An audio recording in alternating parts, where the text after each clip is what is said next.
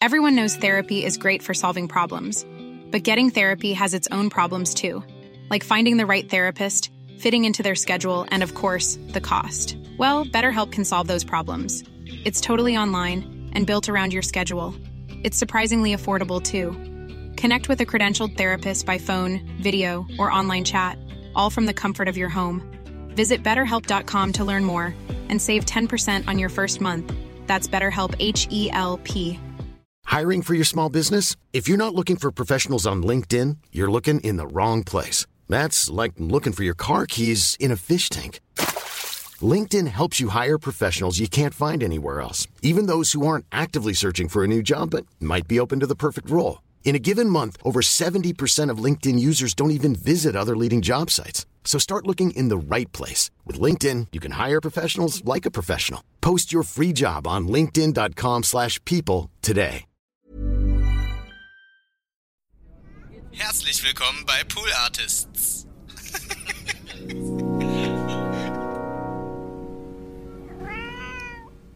Ich denke oft daran, nee, nicht oft, aber ich denke manchmal, wie schön das wäre, nochmal 20 zu sein. Ja, so, das denke ich auch. Oder so zwischen 20 und 25. So dass man schon so ein bisschen was checkt, aber noch nicht alles. so dass ihm noch manches egal ist. Aber manches man schon checkt, mit dem man Spaß haben kann, so Erwachsenen-Spaß sozusagen. Das ist doch eigentlich, und das mit dem Wissen von heute. Das wäre doch geil. Das stimmt. Also ich finde immer noch faszinierend an so ganz vielen 20-Jährigen, die ich kenne, dass die das Ding, die machen den 7 Meter oder den 11 Meter einfach nochmal so rein, ohne viel nachzugrübeln. Ja. Und ich finde, das ist, das ist ein großer Vorteil manchmal. Ich glaube, da geht ganz, ganz viel immer noch so durch so ein Bauchgefühl. Ja. Und es gibt, glaube ich, noch nicht so eine große Sorge, so war das bei mir auf jeden Fall. Ja. Und heute ist das eben schon so, ne? Also auch wenn es mal einfach ist, irgendwie habe ich das Gefühl, ich bin so grübelig geworden. Das muss das Alter sein. Und das Ja. ganze, dieses ganze Zeugs, egal ob schön oder scheiße, was man so auf den Schultern trägt und Ja. getragen hat, man macht den Elfmeter nicht mehr so leicht rein. Warum rede ich jetzt über Fußball? Aber das ist Ja, vielleicht ein ganz ist- gutes Beispiel. Tolle, tolle Analogie. ti dirò che da.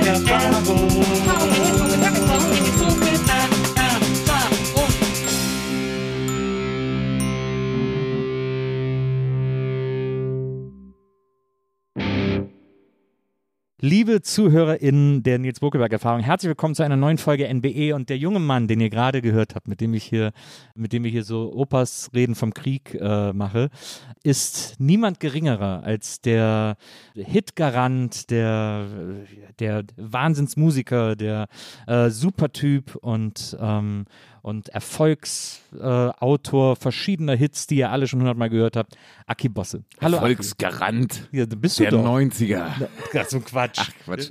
Du bist doch heute, also wenn du jetzt eine Platte rausbringst, dann äh, stehen wir doch alle Gewehr bei Fuß. Das ist doch, äh, du bist so ein bisschen Hitgarant. Also die Leute warten, dass neue Sachen von, von äh, Bosse kommen. Ja, das ist ganz gut. Aber auch da muss ich sagen, wo wir jetzt ja gerade bei diesem leicht und schwer. Ich arbeite in letzter Zeit wieder öfter mal mit so Bands zusammen, die, die ich cool finde Ja. und die rufen mich dann an und haben Textfragen oder so, ne? Ja. Ey, und nochmal, also 20 bis 25 ist auch da so ein gutes Alter, Ja. weil auch die, ja, scheißegal. Also, Ja, wow, Ja. gut. Ja, gute Idee, machen. Und jetzt nicht so lange nachdenken, einfach machen und dann, genau. Und ich schreibe jetzt gerade an meinem neunten Album Ja. und ja, es ist auch schon wieder ganz schön grübelig, aber irgendwann wird das kommen. Ja. Ja, aber gerade das letzte ist ja auch noch gar nicht so lange her. Das neunte Album ist immer das Schwerste. So muss man ja. Es- Das war Flixe Neunte. Ich freue mich erstmal total, dass du da bist. Äh, Ich freue mich Aki. auch. Schön hast du es hier. Vielen Dank. Wir laufen uns ja immer wieder über den Weg. Ich war zuletzt bei dir im Podcast. Äh, Ja. Das kommt ja auch irgendwann äh, demnächst äh, in, deinem, in deinem wunderbaren Koch-Podcast. Ja, deswegen, und dann haben wir direkt gesagt, dass du mal zu mir kommen musst. Und jetzt bist du endlich da und wir können über alles Mögliche quatschen. Erstmal, du hast mir äh, schön Rosé mitgebracht. Ja, ich habe genau, ich war, ich habe vorhin deinen Großteil deines Teams getroffen Ja. und war mit den Kaffee trinken und haben die gesagt, habe ich gesagt, was kann ich mitbringen? Und alle haben gesagt, ja, du liebst Roséwein. Kenne ich mich überhaupt nicht mit aus. Ja. Habe ich zwei Pullen mitgebracht und die, die wir jetzt geöffnet haben, die ist irgendwie auf Torf gelagert. Wir probieren mal, ob das, ob das stimmt. Warum? Ey? Ja, hat er, das hat der Weinhändler dir gesagt, dass das Torf, Torfrosé ist. Habe ich noch nie gehört. Ja, nicht. Ja, ein bisschen torfig. Ja, ein bisschen erdiger, aber ist gut. Ist eigentlich ganz gut. Bisschen säuerlich. Ich hatte gerade noch so trocken. ein Stück Schokolade. Das macht man nicht, ne? Doch, Vorher. das ist doch, also ist doch egal, ob davor oder danach. Das muss aber gut, das muss 80-prozentige Zartbitterschokolade sein. du hast sagt es gerade doch so. getrunken wie ein Pro, ne? Ich habe es getrunken wie ein Pro. Nee, ich, aber was ist das? Äh, ein badischer Landwein. Mhm. Ja, ist gut. Ist lecker. Schmeckt ein bisschen nach Land. Rosé vom Le Ich würde ja gerne mal so ein NBE-Rosé, das ist ja das, was wir seit, äh, seitdem es diesen Podcast gibt, eigentlich unbedingt mal machen wollen. Wir haben es dann am Anfang selber gemacht. Ich kenne eine so ganz tolle Etiketten- Winzerin. so Etiketten Mit der, mit der connecte ich dich. Ja, Das ist die das. jüngste Winzerin Deutschlands, die heißt Lisa Bunnen. Lisa Bunnenwein. Die ist zwölf. Die ist zwölf. Und genau, die hat aber schon mit drei. Hat die schon gut und gerne getrunken, auch Rosé. Genau. Und die kommt aus der Ecke Mainz. Und bei der war ich irgendwann mal eingeladen auf so eine, wie nennt sich das? Weinverkostung? Wie nennt sich das denn, wenn man, Weinverkostung. wenn das wieder losgeht? Na, an, an Wein, an Saufen. ja, ich glaube auch anweinen. Und da muss man immer sagen, dann sagen ja alle Winzerinnen und Winzer, sagen dann immer, du ganz ehrlich, trink, weil du, der ist nicht geschwefelt, es gibt null Kopfschmerzen. Naja. Alter, und am nächsten Morgen hatte ich wirklich den Kater des Jahrtausends. und die aber auch. Genau, Ja. da ist wahrscheinlich was schiefgelaufen. Nee, aber die Habt kann ich dir bisschen, habt empfehlen. ihr noch ein bisschen Schnäpsken dazu getrunken? Eigentlich nicht, ey. Das Also ist immer genau. das Gefährliche. Bei mir ist immer, wenn ich so einen leichten Pegel habe, Hm. dann fange ich mit den Schnäpsen an. Ich bin dann, ich habe dann immer Bock auf Schnäpse und dann ist immer, das ist nie eine gute Idee. Aber bei mir ist es so, dass ich eigentlich deshalb auch gar nicht, also ich trinke einfach gar nicht. Mhm. Aber wenn ich trinke, deswegen habe ich jetzt auch gerade vorher gesagt, oh, nicht so gern so ein Glas, Mhm. weil bei mir ist es eben schon so, also ich habe da kein Problem, aber es ist schon so, wenn ich, wenn ich das jetzt so trinke, dann denke ich mir, ach guck mal, die beiden Pullen, die kann ich jetzt auch direkt wegballern. Ja. Und dann habe ich auch Bock auf Schnaps und genau, und dann Naja. kommt natürlich auch der Kopfschmerz. Aber eigentlich trinke ich im Moment nur so dreimal im Jahr und dann aber auch so, dass wirklich alles implodiert und explodiert. Genau. ist, doch, ist doch eigentlich gut. das ist schön, ja. Ja. Und dann natürlich jetzt aber dann eben auch über 40 natürlich eine wirklich tagelange Quittung Oh.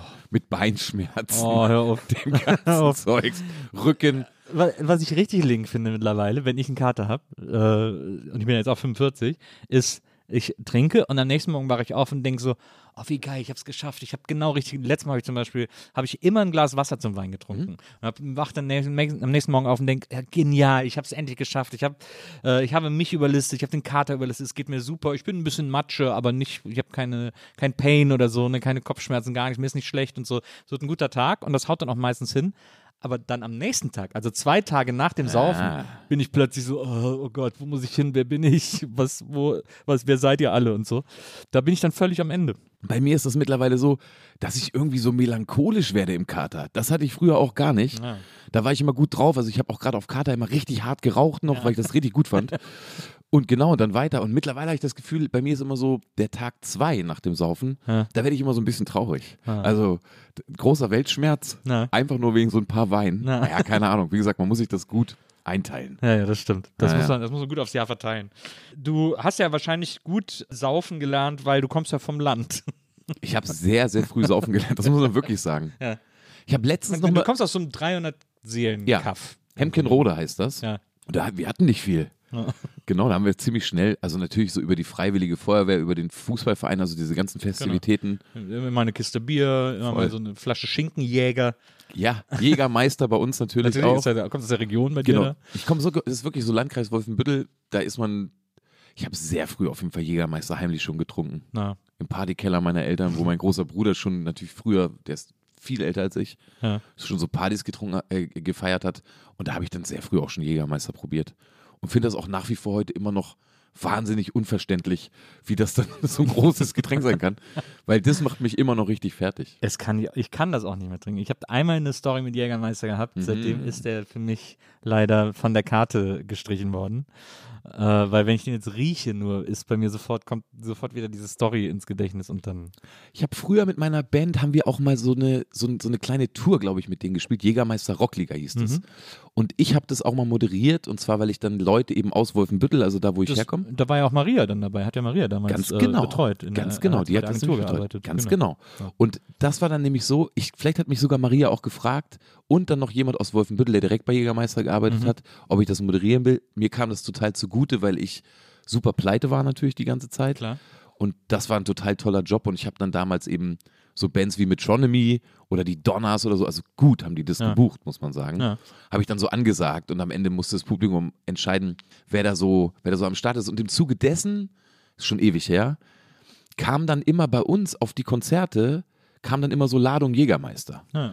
Und es gibt eben eine Geschichte aus Bielefeld und seitdem trinke ich eben gar nicht mehr, wenn ich Konzerte spiele. Da Ja. kam dann eben so drei Typen und so drei Jägeretten, so hat man die ja damals genannt, die Leute, die dann so Promo gemacht haben. Ja. Und die haben uns eben dann so ganz feierlich in so einem orangenen Auto, haben die uns dann eben die Flaschen vorbeigebracht. Und ich habe eben in Bielefeld eine Pulle vorher getrunken. Ja. Oh. Und ich war so voll. Ganz Pulle. Voll ja, Gig. ganz, ganz schlimm. Oh, Und es Scheiße. war eben, und das war eigentlich das erste Mal, dass ich überhaupt nichts mehr weiß Ja. und dass aber alle, es waren auch nur so 30 Leute vor der Bühne damals, die kommen heute auch immer noch wieder, weil das war eben legendär scheiße Ja. und eine Riesenbeleidigung. Und ich glaube, die haben dann später auch irgendwie einen Teil des Geldes wieder bekommen. Und so. Ich war im ersten Song vier Gitarrenseiten durchgerissen, habe nur geschrien, konnte aber irgendwie singen auf jeden Fall, aber die Ansagen habe ich nur noch geschrien. Und das war das letzte Mal, dass ich auf der Bühne besoffen war. Ja. Das habe ich, das, das habe ich mir dann gemerkt.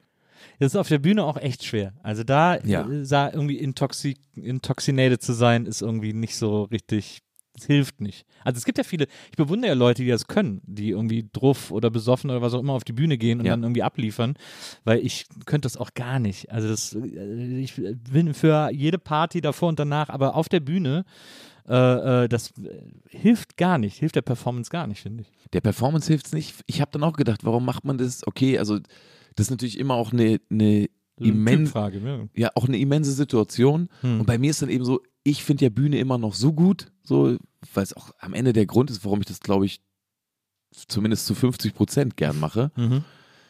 Das kickt ja irgendwie rein, ne? Also wenn das ein guter Abend ist, dann, dann passiert ja da körperlich so viel, dass man das ja schon mit diesen, naja, mit diesen Süchten eben, also wenn man sagt, das flasht jetzt gerade, das, Ja.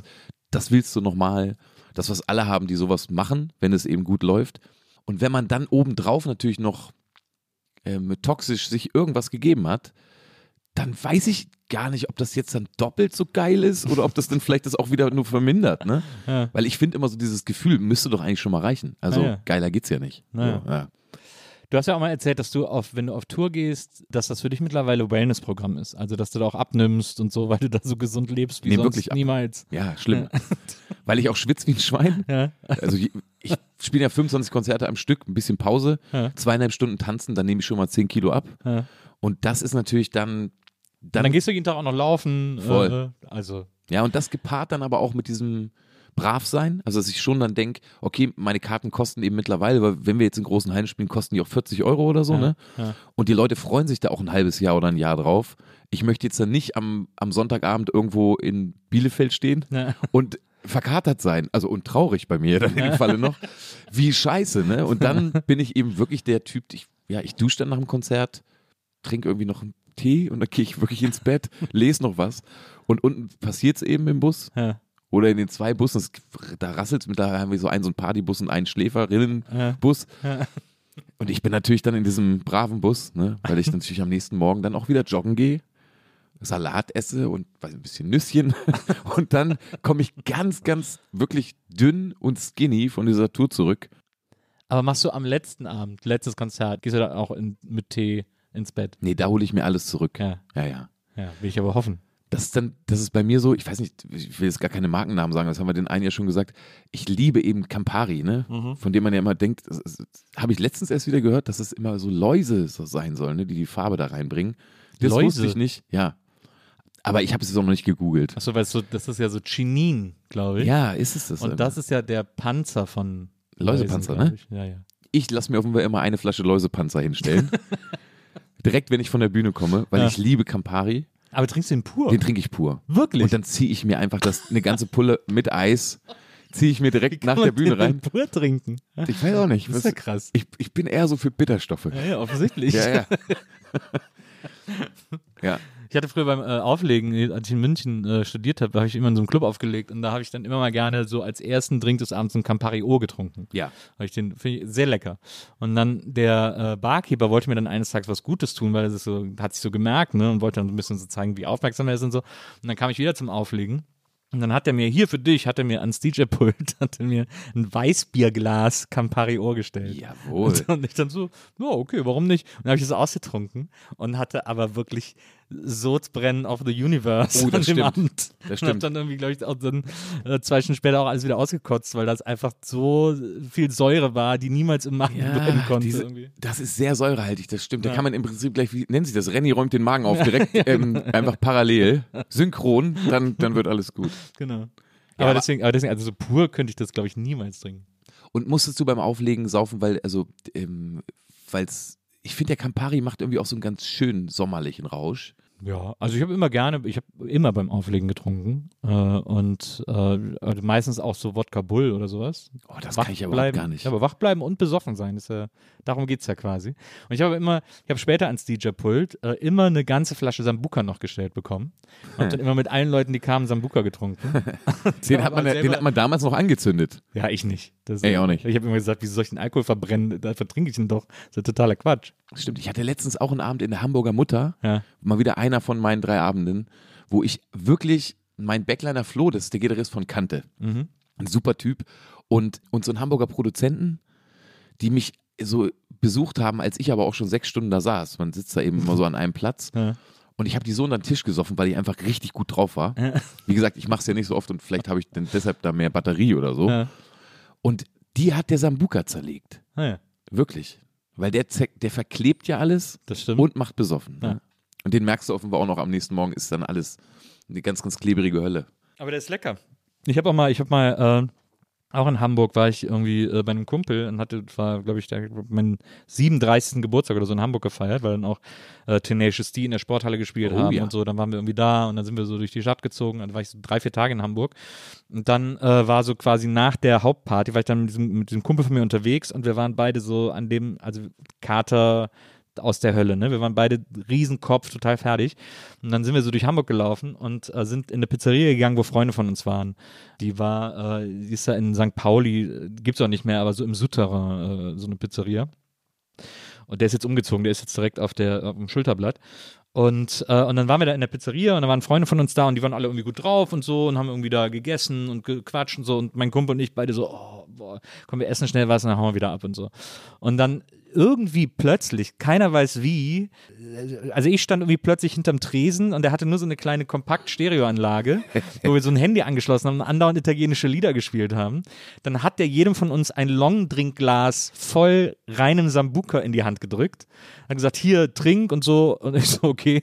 Und dann ist plötzlich alles eskaliert in dieser Pizzeria. Also auf den Tischen getanzt, Leute auch an anderen Tischen, die wir gar nicht kannten, kamen, oh, haben sich ausgezogen, haben gelacht, haben irgendwie alles durch den Laden geworfen. Der ganze Laden ist einmal auf links gedreht worden. Wir haben dann, äh, äh, zwei von uns standen dann auf der Straße und da waren irgendwelche so Straßenschilder vom Umzug und haben ein, äh, ein pantomimisches Theater durch die Scheibe gemacht für die Leute, die drinnen in einem Restaurant waren. Die standen alle an der Scheibe, haben sich totgelacht. Und also, also, also so eine super weirde Eskalation habe ich in meinem Leben wirklich sehr selten nur erlebt. Danke, Sambuka. Danke, aber Sambuka. Wie, aber wie schön das ist, ne?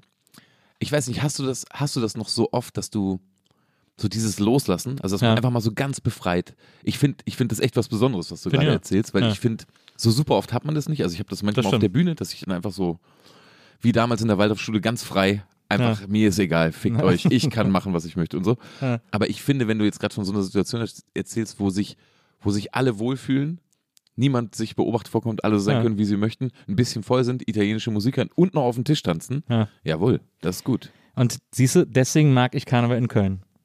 Also ich finde Karneval in Köln, glaube ich, auch gut. Ich muss Ja. es, ich habe ja so viel in der Zülpicher Straße produziert. Habe ich dir schon mal erzählt mit dem Hasen? Nee. Da habe ich mit Jochen Naaf, ne, mit dem habe ich mein drittes Album gemacht, zeitgleich mit Peter Licht. In einer Einzimmerwohnung in der Zülpicher Straße. Und dann ging der Karneval los. Peter Licht natürlich Riesenkarneval-Fan.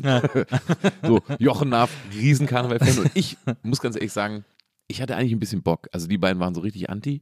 Und es gab einen Tag, da war ich in diesem großen Haus in der Wäscheküche äh, mit Jochen und wir haben einen Wäschetrockner befüllt und eine Waschmaschine. Und plötzlich kam eine Hase die Treppe runter, stinkbesoffen, Ja. ein weißer Hase, Ja. holt seinen Schwanz raus, pisst und sieht uns dann erst. also dass er eigentlich dahin pisst, wo wir gerade so ungefähr sind.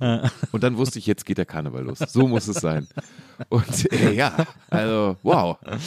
Ich Ja, habe es noch nie richtig gefeiert. In Zülpicher Straße ist auch das Zentrum der Hölle beim Karneval mittlerweile, muss man wirklich sagen. Äh, also da ist, da gehen ja vor allem die jungen Leute hin und die Studenten und so, und aber mittlerweile auch die ganzen Touris äh, an Weiberfassen, also finden, die drängen sich alle auf das Zülpicher. Da ist es wirklich tatsächlich ein bisschen anstrengend. Aber das Schöne ist ja, dass man Karneval in der ganzen Stadt feiern kann, in jeder fucking Kneipe, egal wo. Aber man kann so in jede Kneipe der Stadt gehen und das liebe ich so total an Karneval, weil ich da, ich war da schon in, den- man geht auch in Kneipen, die man sich das ganze Jahr nicht traut. Ich bin mal mit einer Gruppe von, wir waren also auch ewig her, irgendwann in den 90ern oder so, fünf Kumpels und sind dann am Ende in so einer Kneipe gelandet, wo gerade so ein lesbischer Motorradclub abgehangen hat.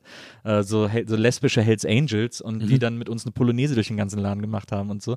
Also es war so, äh, den Spaß meines Lebens habe ich hauptsächlich an Karneval. Und das erinnert mich eben so daran, dass man so sagt, das ist so dieses Besondere und auch so dieses Einverständnis, weil ja alle den gleichen Mut haben sozusagen oder die gleiche Idee haben und dadurch können dann auch alle so miteinander feiern, so unbeschwert. Das ist so, was ja immer so Leute, die das nicht kennen, sagen, es ist ja Party auf Knopfdruck oder so, aber darum geht es ja gar nicht. Es geht ja darum, dass, das, dass eben alle sich dazu bereit erklären, sozusagen.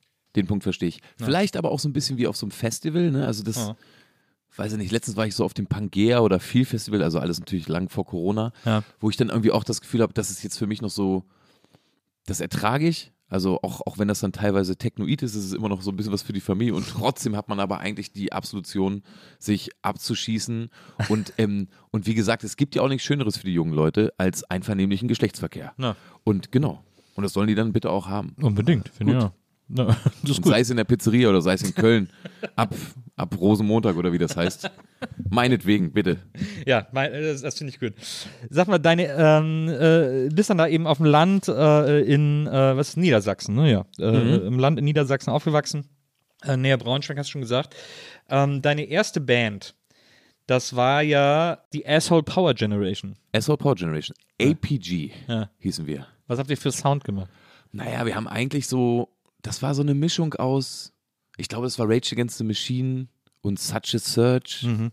Muss man ja sagen, damals die Crossover. absoluten Lokalmatadore Such a Search. Ja. Äh, Es ist ja eh interessant, dass Braunschweig so eine kurze Zeit so ein, so ein Hub war für so, ein, für so einen speziellen Sound oder auch für so eine, überhaupt für äh, alles, was so ein bisschen auch mit Rap zu tun hatte und so. Also, Ja, also ich fand das damals für mich auf jeden Fall total wichtig, Ja. weil wir hatten jetzt, glaube ich, nicht so eine Indie-Szene wie Köln, kann man nicht sagen. Aber Ja. das, was wir hatten, wir hatten Fall Gitarren und ich wusste schon sehr früh, wer Sick of It All ist und Biohazard und Ja. so.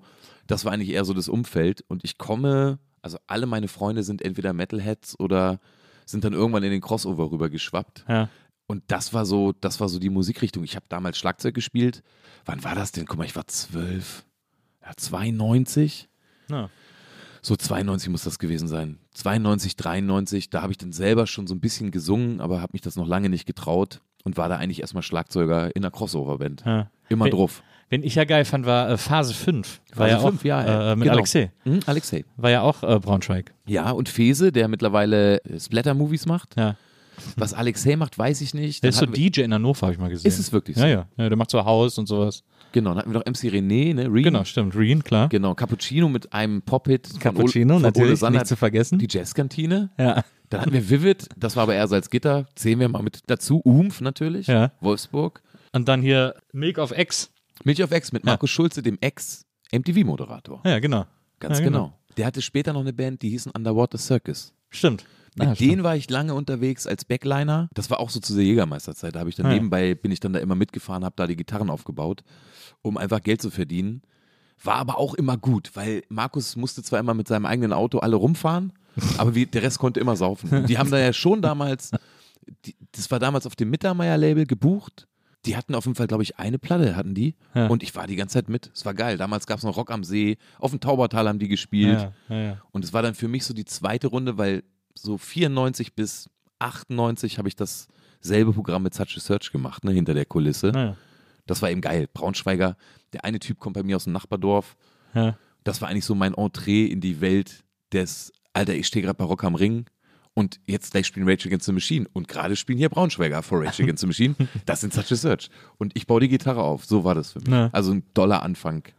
Ja, Such Search, Such Search waren ja eine der vor allem kredibilsten deutschen Crossover-Bands. Also es gab ja auch schon Age-Blocks und sowas alles, aber Such a Search waren immer die, wo man gesagt hat, so die, die keepen es real auf eine gewisse Art. Ja, die Keep Miss Real und das fand ich auch immer, weil die aber auch gesellschaftlich irgendwie immer nochmal anders drauf waren. Das war nicht immer alles nur Fun. Und was ich bei denen aber geil fand, war eben einfach, dass die schon, die kamen eben eher aus dem Hardcore und haben dann eben irgendwann erst überhaupt überlegt, dass sie jetzt mal ein bisschen drüber sprechen. Ja. So. Und dann aber auch schauten und das fand ich irgendwie geiler. Naja. Aber wie Was- gesagt, Biohazard, ich, für mich war Life of Agony, wenn der so gesungen hat, dann war das toll. Sonst fand ich es aber eigentlich auch immer scheiße, wenn jemand überhaupt gesungen hat. Ich fand das irgendwie immer gut, wenn das gegrunzt war. Ja, der Life of Agony fanden ja, waren ja viele Fan von. Das habe ich nie so richtig verstanden. Aber Biohazard, jetzt ist gerade die äh, Urban Discipline wieder veröffentlicht worden, äh, Mhm. weil das ist so ein geiles Album. Das habe ich jetzt auch nochmal gehört. Äh, und für mich ist immer noch Business einer der besten Songs aller Zeiten. Ja. Äh, ich habe auch, in, ich habe ja mal so ein Buch über Musik geschrieben und da habe ich vorne als Eingangszitat auf einer Seite alleine steht Music's for you and me, not the fucking industry, weil das immer Ja, noch ja. so der, die beste Songzeile finde ich ist, äh, die über Musik jemals gemacht wurde. Ich überlege gerade, welchen Song ich von damals eigentlich, welcher am meisten bei mir, jetzt will ich aber auch gar nicht so große Sachen nehmen, sondern ich fand eben so einen Song, so Anger von Downset oder so. Ja, das war, oh ja, der war auch krass. Alter. Ja, der Und war auch krass. Den habe ich letztens irgendwo gehört, da sind mir fast die Tränen gekommen, weil ich so dachte, scheiße, dich habe ich ja fast vergessen, du geiler Song. Stimmt, ja, stimmt. Genau, dann sieht man sich dann irgendwie in verschiedenen Läden, in verschiedenen Städten, eigentlich immer im Pogo. Ja. Genau, als man noch losgelassen hat, sieht man sich da im Pogo und geil. Ich hatte damals, ich hatte so eine Szene im Bad Hannover, hat mich mal der Bassist von Biohazard angespuckt. Ja. Da weiß ich, da habe ich mir die Spucke wirklich lange behalten auf dem T-Shirt, weil ich das so gut fand. Und, ähm, und dann gab es noch eine Szene, äh, also die, die ist dann so ein bisschen verworrener, da hat eben Keith Caputo Ja. von Life of Agony hat Der mir... damalige äh, Sänger von ist ja eine Frau ja, genau. und ist mittlerweile geoutet als trans, also Ja. eine, eine Transfrau. Und Kies Caputo hat mir damals, als ich mit meinem Kumpel Dietrich, standen wir unten am, am Kapitol unter dem Fenster, wo man so rausgucken kann. Und ich habe eben geschrien, hey Kies, äh, äh, äh, keine Ahnung. Und dann hat er eine, dann hat er eine Kiwi genommen Ja. und mir die Kiwi von oben volles Brett auf die Stirn geballert. Und ich hatte wirklich so eine Platzwunde und eine Riesenbeule. Eine Platzwunde von der Kiwi. Ey, Alter, die war richtig hart. Und der hat auch wirklich von oben geworfen. Und dann fand ich den irgendwie so scheiße. Ja. Und Jahre später hat dann mein Schlagzeuger aus meiner Band bei dem Kies Caputo Solo-Projekt Schlagzeug Ja. gespielt. Und dann habe ich die in Amsterdam besucht. Und der Typ saß damals schon einigermaßen auch angefressen von den Drogen Ja. auf der Treppe. Das wusste ich dann aber nicht. Und ich habe dann original, wie in der Geschichte von dem Maulwurf und dem Hund, der ihm Ja. auf den Kopf scheißt, Ja. bin ans Catering gegangen und habe original eine Weintraube genommen und habe die ihm auf die Stirn geworfen. und habe ihm danach erst die Geschichte erzählt. Weil ich dann in dem Moment dachte, damals vom Kapitol, irgendwie, das kriegst du zurück. Aber was hat er gesagt? Ach, der war dann irgendwie einigermaßen nicht ansprechbar. Ah, okay, aber es war verstehe. trotzdem lustig. Wir haben Ja. uns dann umarmt und ich Okay, habe ja, eine kurze Geschichte erzählt, aber. Stimmt, genau. Und jetzt ist er eine Frau. Ja.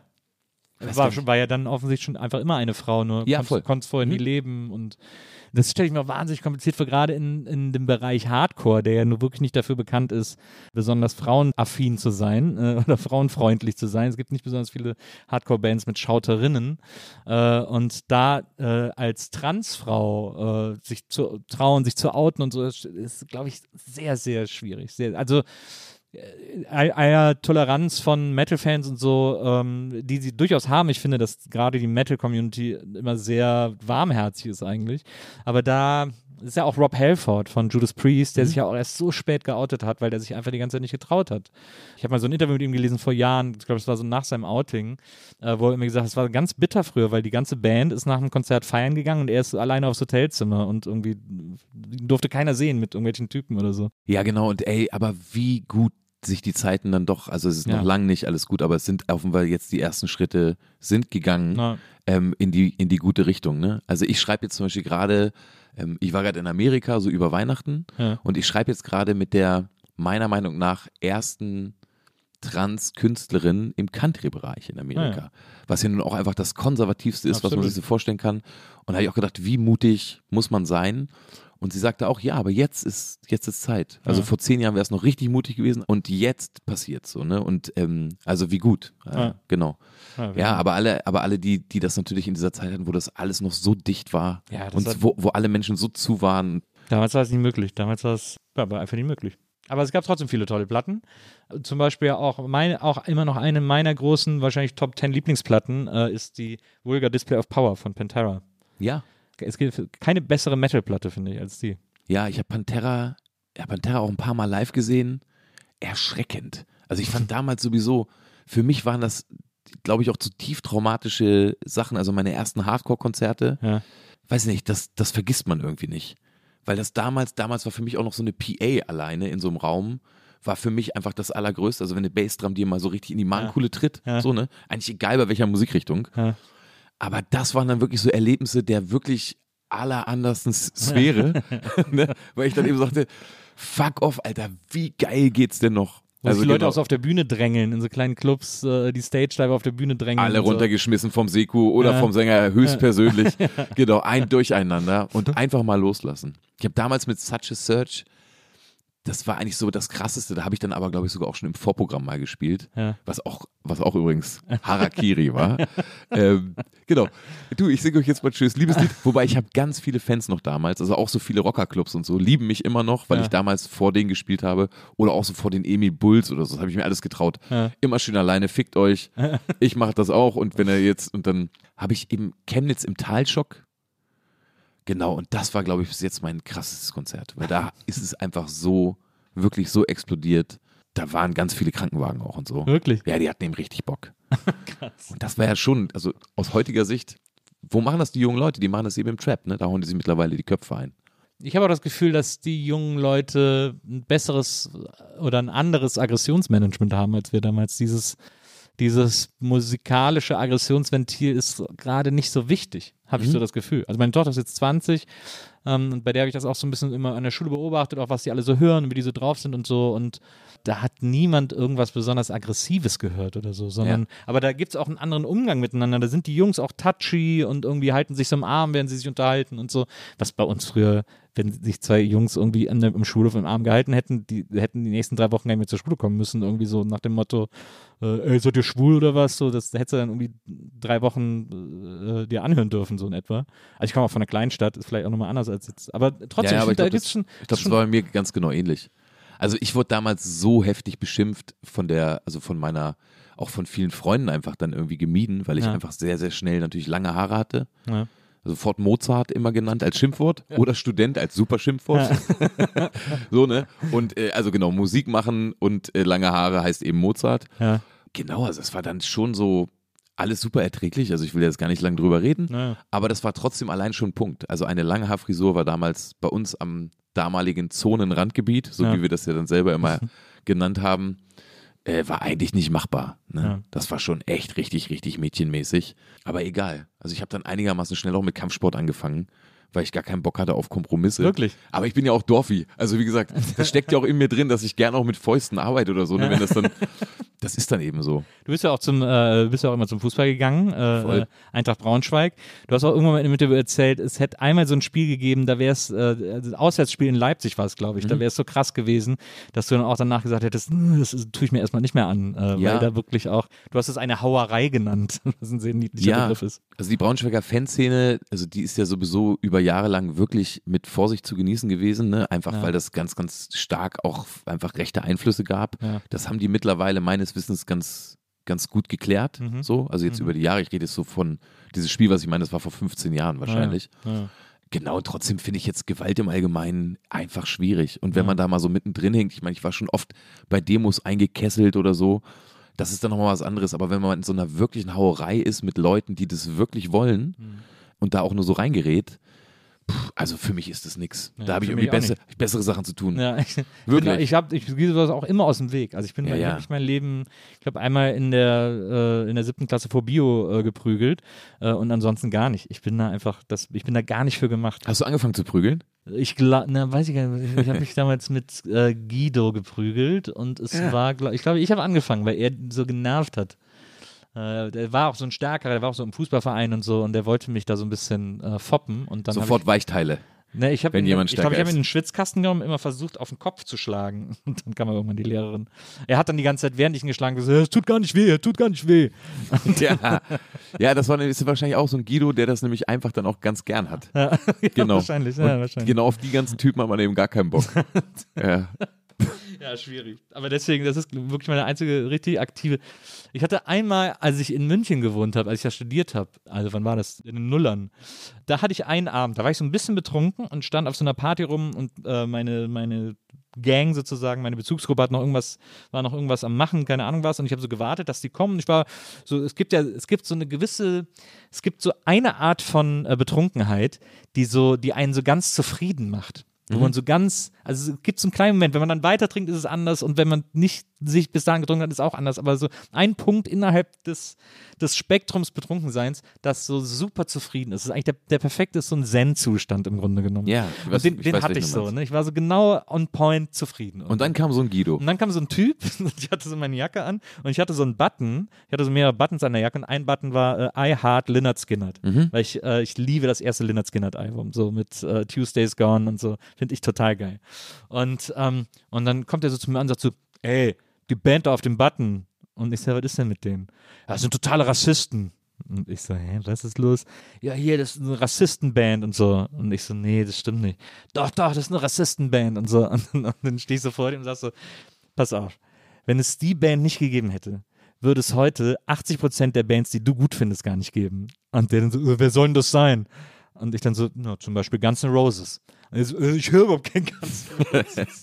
ich wusste das natürlich, dass er die nicht hört und fand das sehr witzig. Und, ähm, und dann hat er irgendwie so, ich höre kein Guns N' Roses und so. Und dann standen wir uns so gegenüber und dann hat der mich so angeschnauft, weil der war voll auf Agro unterwegs. Und hat er mich so angeschnauft.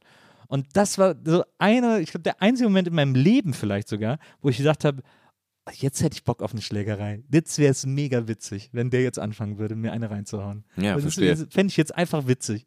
Und dann stand er da so und hat noch so geschnauft und habe ich so gesagt, pass auf, wir wollen hier gleich noch weiterziehen. Entweder haust du mir jetzt in die Fresse oder wir lassen das hier. Äh, weil ich habe jetzt auch nicht den ganzen Abend Zeit. Und dann hat er noch, dann ist er richtig aufgeregt geworden, hat noch so ganz doll geschnauft und dann ist er so weggegangen. So, pff, weil ich war ihm dann nicht gut genug, um seine Fäuste schmutzig zu machen. Aber das war der einzige Moment, wo ich gedacht habe, so, ah, jetzt hätte ich, jetzt, jetzt wäre es für mich okay. Ja, ich weiß nicht, aber es ist so, ich habe irgendwie das Gefühl, oder vielleicht ist es auch eher eine Frage, ne? Ja. Also ob jetzt mit zunehmenden Problemen, also ja auch Gewaltproblemen, die Ja. irgendwie immer größer werden, ne? Also sagen wir es mal so eine Absolut. Kriegssituation oder so, Ja. ob das dann eigentlich abnimmt, weil die Leute denken, okay, das ist jetzt wirklich mal egal, Ja. oder ob das eigentlich zunimmt, dadurch, dass die Leute eben noch mehr So ein Druck, Druck auf dem Kessel. noch mehr. Druck auf dem Kessel Ja. haben, weiß ich jetzt nicht. Aber ich konnte dem eigentlich auch immer ganz gut aus dem Weg gehen, selbst wenn ich selber mal so einen Druck auf dem Kessel hatte, wo Mhm. man dann echt so Bock hat und gesagt hat, ey, es ist gerade so eine Ungerechtigkeit, konnte ich dann doch immer irgendwie die Fäuste so in der Hosentasche lassen. Ja. Ja, ich weiß nicht, wann ich das das letzte Mal hatte. Ich glaube, ich hatte das letzte Mal, da war ich, glaube ich, mit, mit ein paar anderen Musikerinnen und Musikern irgendwie so in der Stadt unterwegs und morgens aus so einem Laden raus, ich glaube auch wieder die Mutter. Ja. Und dann kam eben jemand vorbei, der eben ganz wahnsinnig doll so klingelte, so ein motzender Fahrradfahrer. Ja. Und ich habe eigentlich nur zu dem gesagt, aha, kein Helm, kein Licht. Ja. Mehr habe ich gar nicht gesagt. Das ist doch eine legitime Feststellung. Ja, genau. Und dann war das aber eher so, so der Typ, wirklich in die Jahre gekommener Mathelehrer, Ja. der, ab, der abgestiegen ist und mich hauen wollte. Und das war lächerlich, weil der eben die Faust schon so komisch gemacht hat Ja. und so, Ja, ja. so wie man früher geboxt hat, dann so, so auf mich zugerannt kam. Und ich habe mir gesagt, hau ab, hör auf, ich will das nicht und so, lass mich. Und bei mir ist eben schon so, ich bin, ich bin ja so ausgebildeter Boxer, ne? also ich liebe Kampfsport und so. Ich habe gesagt, bitte nicht, hau ab, lass mich und so, gib mir diese, egal. Und genau, auch da konnte ich dann der Sache wieder entgehen. Aber auch nur knapp, weil die Leute doch auf Zinne sind und vielleicht war es auch doof von mir, dann sowas zu sagen. Also ich glaube auch, dass es, man hat schon den Eindruck, dass es aggressiver wird. Ja, ne? Naja, es gibt so eine, die Leute legen sich irgendwie so eine Grundaggression zu, auch so eine Unzufriedenheit. Und das hat natürlich auch mit, weiß ich nicht, lauter Sachen zu tun, Social Media, keine Ahnung. Alles sehr systemisch auch. Naja. Aber was mir zum Beispiel auch aufgefallen ist, in Amerika, da sind die super aggro. Es gibt so eine, die Amerikaner haben eine krasse Grundaggressivität, die echt manchmal fast besorgniserregend ist. Manchmal, wenn die sich auch so, wenn sich so Fremde am Flughafen streiten oder irgendwie sowas, die so, da habe ich einmal erlebt, standen so in der Schlange hintereinander und dann war der eine ist dem anderen zu nahe gekommen oder so und dann haben die sich da angebrüllt. Ich dachte so, was ist denn, Leute, ist, so- hier ist doch nichts passiert. Das finde ich schon bemerkenswert. Ja, ist sehr bemerkenswert. Fand ich aber auch, ich war jetzt, ich war noch gar nicht so oft in Amerika, aber ich, das Einzige, was ich dort immer denke, ist, ey, jetzt mal ganz ehrlich, ne, also so rein so kulturell, aber auch so, also auch so was die Kulinarik angeht Ja. und so, ne? Was wärt ihr eigentlich ohne die Hispanics? Also, das, das, das bleibt bei mir dann immer übrig, so, ne? Und, ähm, und was wärt ihr eigentlich ohne Asien? Also, Ja. genau, das ist schon, ja, ich weiß, was du meinst. Vielleicht ist es da so, ah, es ist sehr systemisch, glaube ich auch. Ja. Ey, es ist alles so druckvoll. Irgendwo muss es eben hin. Der Druck Klar. muss raus. Ja, Genauso wie, wie auch aus Berlin der Druck ganz, ganz selten entfliehen kann. Mhm. Und wenig Leute fahren dann nach Brandenburg. Glaube ich, dann sammelt sich der. Und ja, und die Zeit ist eben sowieso natürlich ganz psychisch belastend, jetzt gerade sowieso. Ja. Also wie viel sich hier auf der Straße, ich bin ja gerade mit so einem Leihroller gekommen, so Ja. ne, Alter, wie die sich hier an Das ist krass. Alter. Fahrradweg ist ja Alle. Krieg mittlerweile. Alle. Ja, ja. Aber alle und alle sind wirklich so auf Zinne und ja, aber es kann auch niemand niemandem irgendwas verdenken, weil Mann, ey, wir hatten Corona, jetzt haben wir das, jetzt haben wir irgendwie, jetzt haben wir einfach wirklich noch einen Krieg vor der Haustür und alle haben Sorgen. Dann waren die ja vorher auch schon alle schon immer auf Zinne. Mhm. Das, ja, Ja, ja. Der Druck steigt. der man Druck merkt steigt. Das, man merkt das echt überall. Das ist echt. It's the capitalism. Ja, absolut. Es ist ja auch immer, es ist es ist ja auch so ein, so ein gängiges Klischee, aber es ist ja so interessant, dass noch vor, weiß ich nicht, noch bei unserer Elterngeneration, da konntest du irgendwie, weiß ich nicht, Kellner, Maurer, was auch immer sein und konntest irgendwie easy, easy in Anführungsstrichen für deine Familie ein Haus bauen Mhm. und das irgendwie dein Leben abbezahlen und du hattest ein gutes Leben, bist in Urlaub gefahren und alles war gut. Und heute musst du irgendwie einfach über die Hälfte deiner Kohle schon mal direkt für Miete abdrücken und irgendwie hoffen, dass du ein Dach über dem Kopf behältst und so. Und also es ist doch, ist doch crazy, wie sich das äh, geändert hat. Das und da stimmt ist total. natürlich der Druck dann riesig. Ja, ja, das ist ein riesiger Druck. Ja, im Allgemeinen weiß ich nicht. Ich weiß auch gar nicht richtig, wenn ich jetzt, wenn meine Tochter nicht schon so wüsste, was sie jetzt machen sollte, ne? Ja. Die ist jetzt, wie alt ist die jetzt? Ist 16. Ja. Würde ich ihr wahrscheinlich zur Tischlerin raten. Weißt du, was will sie? Magst du sagen, was sie, Achso, was sie ja, die macht Mucke. Ah ja, okay. Ja, ja. Die tanzt aber auch gut und so, aber die wird auch eher in dieser, in dieser Ecke, wird sie, glaube ich, ihr Glück versuchen zu finden. Ja. Wenn die jetzt aber nichts vorhätte, so, ne, dann würde ich sagen, bitte werd nicht Lehrerin, Ja. bitte werd Tischlerin. Ja. Weil ich glaube, also natürlich weiß man, Handwerk hat goldenen Boden. Nee, aber das ist wirklich so, ich glaube, was so die Zukunft angeht und auch das Glücklichsein, kommen ja diese ganzen Berufe auch auf eine Art und Weise wieder zurück, weil Ja, es ja. gibt eben niemanden mehr, der das machen kann. Das stimmt. Und der Bedarf ist natürlich riesig. Und ich weiß nicht richtig, ob du dir schon mal eine Tischlerin oder einen Tischler jetzt mal leisten wolltest für irgendwas, was du ausbauen musst oder so. Ich wollte das gerade und habe gedacht, okay, Alter, Hut ab. Deswegen wolltest Dein du, Leben will sie, ich haben. Deswegen wolltest du, dass die Tischlerin wird. doch super, was mit Holz? Zugriff hast. Ja, achso, das meinst du, ja, genau. Ja, ja, so. Ich will in zwei Jahren umbauen. Lern mal Tischlerin. Genau. Stimmt. Ja, vielleicht, vielleicht habe ich das deshalb jetzt auch so, habe ich mir so zurechtgelegt. Aber ich, nee, nee, das ist, ich glaube, das, das werden sehr, sehr profitable Berufe. Also Tischlerin ist es jetzt sowieso schon. Mhm. Aber der ganze Rest, kennst du noch jemanden, der, der Maurer geworden ist? Nee, Dachdeckerin? aber das stimmt. Dachdecker sind, hat mir zuletzt meine Schwiegermutter Ja? erzählt. Es gibt hier, äh, die wohnen hier so im, im Speckgürtel von Berlin.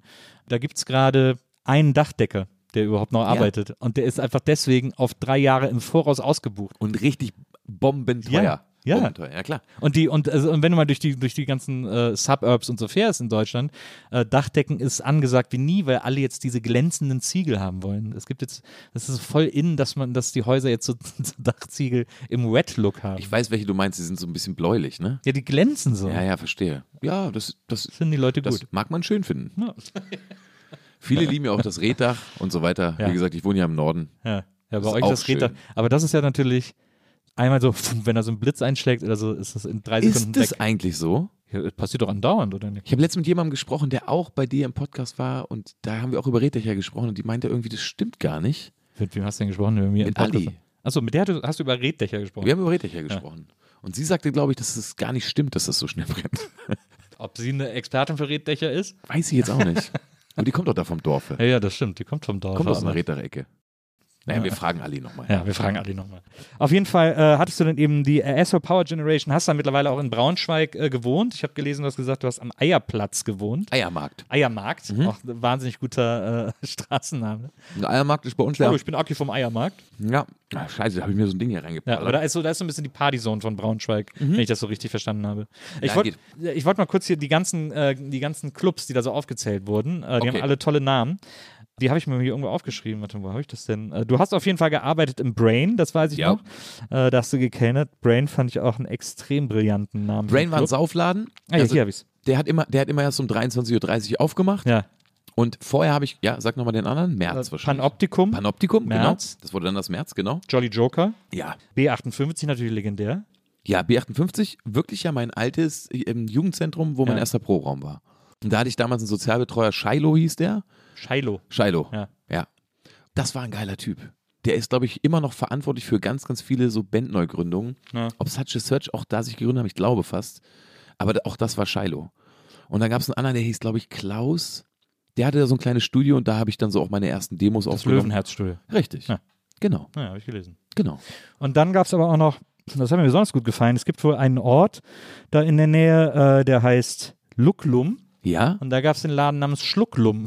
der unsere, also drei Kilometer von meinem Dorf entfernt, Schlucklum. Schluck, das Schlucklum in Lucklum. Und du musst, ihr müsst das mal googeln, weil das ist wirklich, wirklich so schön gewesen. Also damals waren dann die erste internationale Band Terry Hoax. Oh ja, stimmt, aus Hannover. Ja, genau. Dann die Bates. Für Natürlich, mich ja. internationaler ging es für mich nicht. Rest in Power. Genau. Dann, warte mal, wir waren noch da. Schiff die Sheriffs und so. Und aber auch Moses Schneider mit seiner damaligen Band Gum. Ah ja. Moses Schneider, Beatsex-Produzent, auch Ja. mein Produzent. Das erste Mal, als ich den gesehen habe, da war ich dann wirklich so 14. Habe ich ihn da auf der Bühne gesehen mit seiner Band Gum. Und Oh, Gum, das waren die, die damals das Billie Jean Cover, glaube ich, gemacht haben, ne? das weiß ich nicht mehr. Die hatten einen Song, der ging so, My girlfriend cuts me down. Ja. Voll die gute Band. Ja. Für Moses wahrscheinlich zu poppig. Mir egal. Ja. Du kennst meine Musik. Ich fand's richtig gut. Ich liebe Melodien. Ähm, aber genau, und für mich war das, war das so der Anfang der Laden. Ja. Also da, da durfte ich mittwochs tanzen gehen und Samstag nicht, weil da waren dann die Größeren da. Und das waren so zwei Leute, denen ich immer noch auch sehr viel dankbar bin. Mhm. Die haben den Laden gemacht. Das Schlucklum. Schlucklum in Lucklum. Das Schlucklum mit Lucklum. Ja, so ist das gewesen. So Läden können so nur auf dem Dorf heißen. Voll. Und da, ich glaube auch, also da gab es dann, ist dann immer so ein Dönerstand vorgefahren, Ja. manchmal auch ein Gyrosstand. Da hatte man alle Genüsse zum ersten Mal. Ja. Ich, wahrscheinlich hatte ich auch meinen ersten Latte Macchiato da oder keine Ahnung. Also das gab es ja alles noch nicht. Das, ja, das Dorf, aus dem du kommst, war Mhm. ja vor allem dafür bekannt, dass es zumindest äh, in, in deiner, ähm, äh, nach deiner äh, Vermutung, äh, der einzige Ort war, in dem es einen Zigarettenautomat mit nur vier Fächern gab. Auf jeden Fall. Und das ist auch der Grund, warum ich eben Marlboro 100 lang, also ganz eine ganz, ganz lange Zeit geraucht habe, weil das war, da gab es sonst nur Rival ohne, Ja, Hardcore, Rothändel. klar. nicht zu machen und ich schwöre Ernte 23. und das war eben, das haben die Bauern eben geraucht, Ja. so, ne? Ja, ja. Genau, und dann musste ich mich dann natürlich für diese langen Marlboro entscheiden. Aber das war, ich fand so Hunderter immer krass, da hat man so lange dran geraucht. Ja. Ich find, das hat einen immer so ein bisschen, da wird einem so ein bisschen Blümeron ab so einer gewissen Zeit. Ja, das, das mit der Blümerons, das ist ja immer so eine, so eine Frage, so, ne? Und ich, Trainingssache. das ist eine reine Trainingssache. Ja. Genau, aber ich bin jetzt eigentlich einigermaßen gut runter. Ich habe äh, ich hab dann, ich habe super lange HB geraucht. Huh, Hut ab. Hat mein Opa auch geraucht. Weil die, äh, und zwar, als ich angefangen habe zu rauchen, irgendwie, weiß ich, mit 16 oder so, da gab es eine Zigarettenmarke, die hieß, ich glaube, Undercover. Das waren so schwarze Schachteln. Und da war, da konnte man immer so einen Sticker abziehen. Ja. Und unter dem Sticker war dann immer ein Bild. Das war dann einfach so ein bisschen Stylo. Da waren dann irgendwie so Bananen drunter. Geil, das so kenn ein ich gar nicht. Crazy Bild. Und da kam dann irgendwann raus, das war so eine, das gab so ein halbes Jahr lang und das waren HBs. Die haben das dann nur so ein bisschen Ah, die sind ja schlau. auf Secret gemacht, so äh, die geheime Marke sozusagen. Habe ich gedacht, dann kann ich auch HB weiter rauchen. Und das war natürlich, ich fand es natürlich cool, weil in meinem Alter natürlich kein Mensch HB geraucht hat. Das war dann so, beson so ein besonderer Move. Boah, das ist aber auch ein Wahnsinnskraut gewesen. Oder das gibt's war ja okay, auch immer das noch. war gar nicht so schlimm. nee? Nee. Ich weiß, mein Opa hat die geraucht, ich habe mir da ab und zu mal eine geklaut. Ja. Und das war für mich immer wirklich so wie die unterste Wurzel. Die schlimmste Zigarette in meinem ganzen Leben war aber auch in ganz frühen Jahren, auch mit dem Typen, mit dem ich damals dann immer auf die Konzerte gefahren bin. Ja. Wir haben uns dann, weil du gerade Guns N' Roses gesagt hast, muss Ja. ich dran denken. Wir haben dann irgendwie so Slash-Interviews gesehen, haben gesagt, krass, was raucht der da, was raucht der da? Recherchiert, Gitan Mais. Oh, oh Und dann hat uns, hat uns Shishis Mutter aus Frankreich Ja. damals illegal, das war nämlich in Deutschland fiel das Ja, ja. wirklich unter das Drogengesetz, Ja. Diese eine Packung Gitan Mais mitgebracht. Und wir haben die beide im Park auf Lunge geraucht und ich glaube, wir haben da beide hingeschissen. Weil, und wir konnten, das war ein absolutes, da wurde uns wirklich Blümerand. Ja. Wir wollten einmal so sein wie Slash und der hat in diesem 20-Minuten-Interview hat er 30 Dinger weggepafft. Null Problem. Aber so hart waren wir dann doch nicht. Ja, die waren krass. Chitan Mais waren krass. Ich habe auch, mein Bruder hat mir, ich habe drei ältere Geschwister und einer von denen, als ich so angefangen habe zu rauchen, 15, 16 oder so, hat er mir immer seine halbvollen Schachteln äh, Camel ohne überlassen. Und deswegen habe ich dann immer Camel ohne geraucht, äh, hinter, hinter der Schule. Und alle meine Klassenkameraden so wollten dann eben natürlich auch mal eine haben. Und dann hat sich, hat jeder einmal eine bekommen und ich war jetzt halt schon ein bisschen geübt, aber die nicht. Und deswegen ging es die ganze Zeit nur so, weil alle Ja, natürlich. den halben Mund voll Tabak hatten. Die haben nicht angeklopft. die waren. Man Nee, muss, nee, muss die anklopfen, Ja, ja, natürlich. ja. Und, und dann auch ab und zu nochmal die Füße hochlegen bei einer Camel ohne, wenn man ungeübt ist. Aber ich, ich rauche auch, ich rauche so lange nicht mehr. Ich habe aufgehört vor, lass mich überlegen, sie, meine Tochter ist jetzt 20, das heißt, ich rauche, glaube ich, seit 15 Jahren nicht mehr oder so. Und ich habe echt viel geraucht. Ich habe super gerne geraucht, aber viel zu viel. Ja, ja. Und bei mir ist es, bei mir ist es so ähnlich. Also Ja. ich bin jetzt eben auch einigermaßen runter. Das ist Ja, ganz super. gut. Was ich ganz scheiße finde, sind diese, diese Dampfer, diese Typen, die dann so extra viel Rauch machen mit diesen, Ja, mit diesen USB-Sticks irgendwie. Das finde ich ganz Das Leben ist keine Shisha-Bar, aber ich bin da auch ganz tolerant. Wie gesagt, das könnt ihr, die sollen ja sich verdampfen, was sie wollen, aber für mich wäre das jetzt ja, ja, nichts. nee, für mich wäre das auch nichts. nee, nee. Ich kann es auch nicht. Ganz oder gar nicht. ja, absolut. Dann lieber nochmal so ein Schlückchen hier von dem, von dem Torfding da. Ja, hau rein. Auf jeden Fall, ich komme hier immer wieder vom Weg ab, aber das ist nicht schlimm.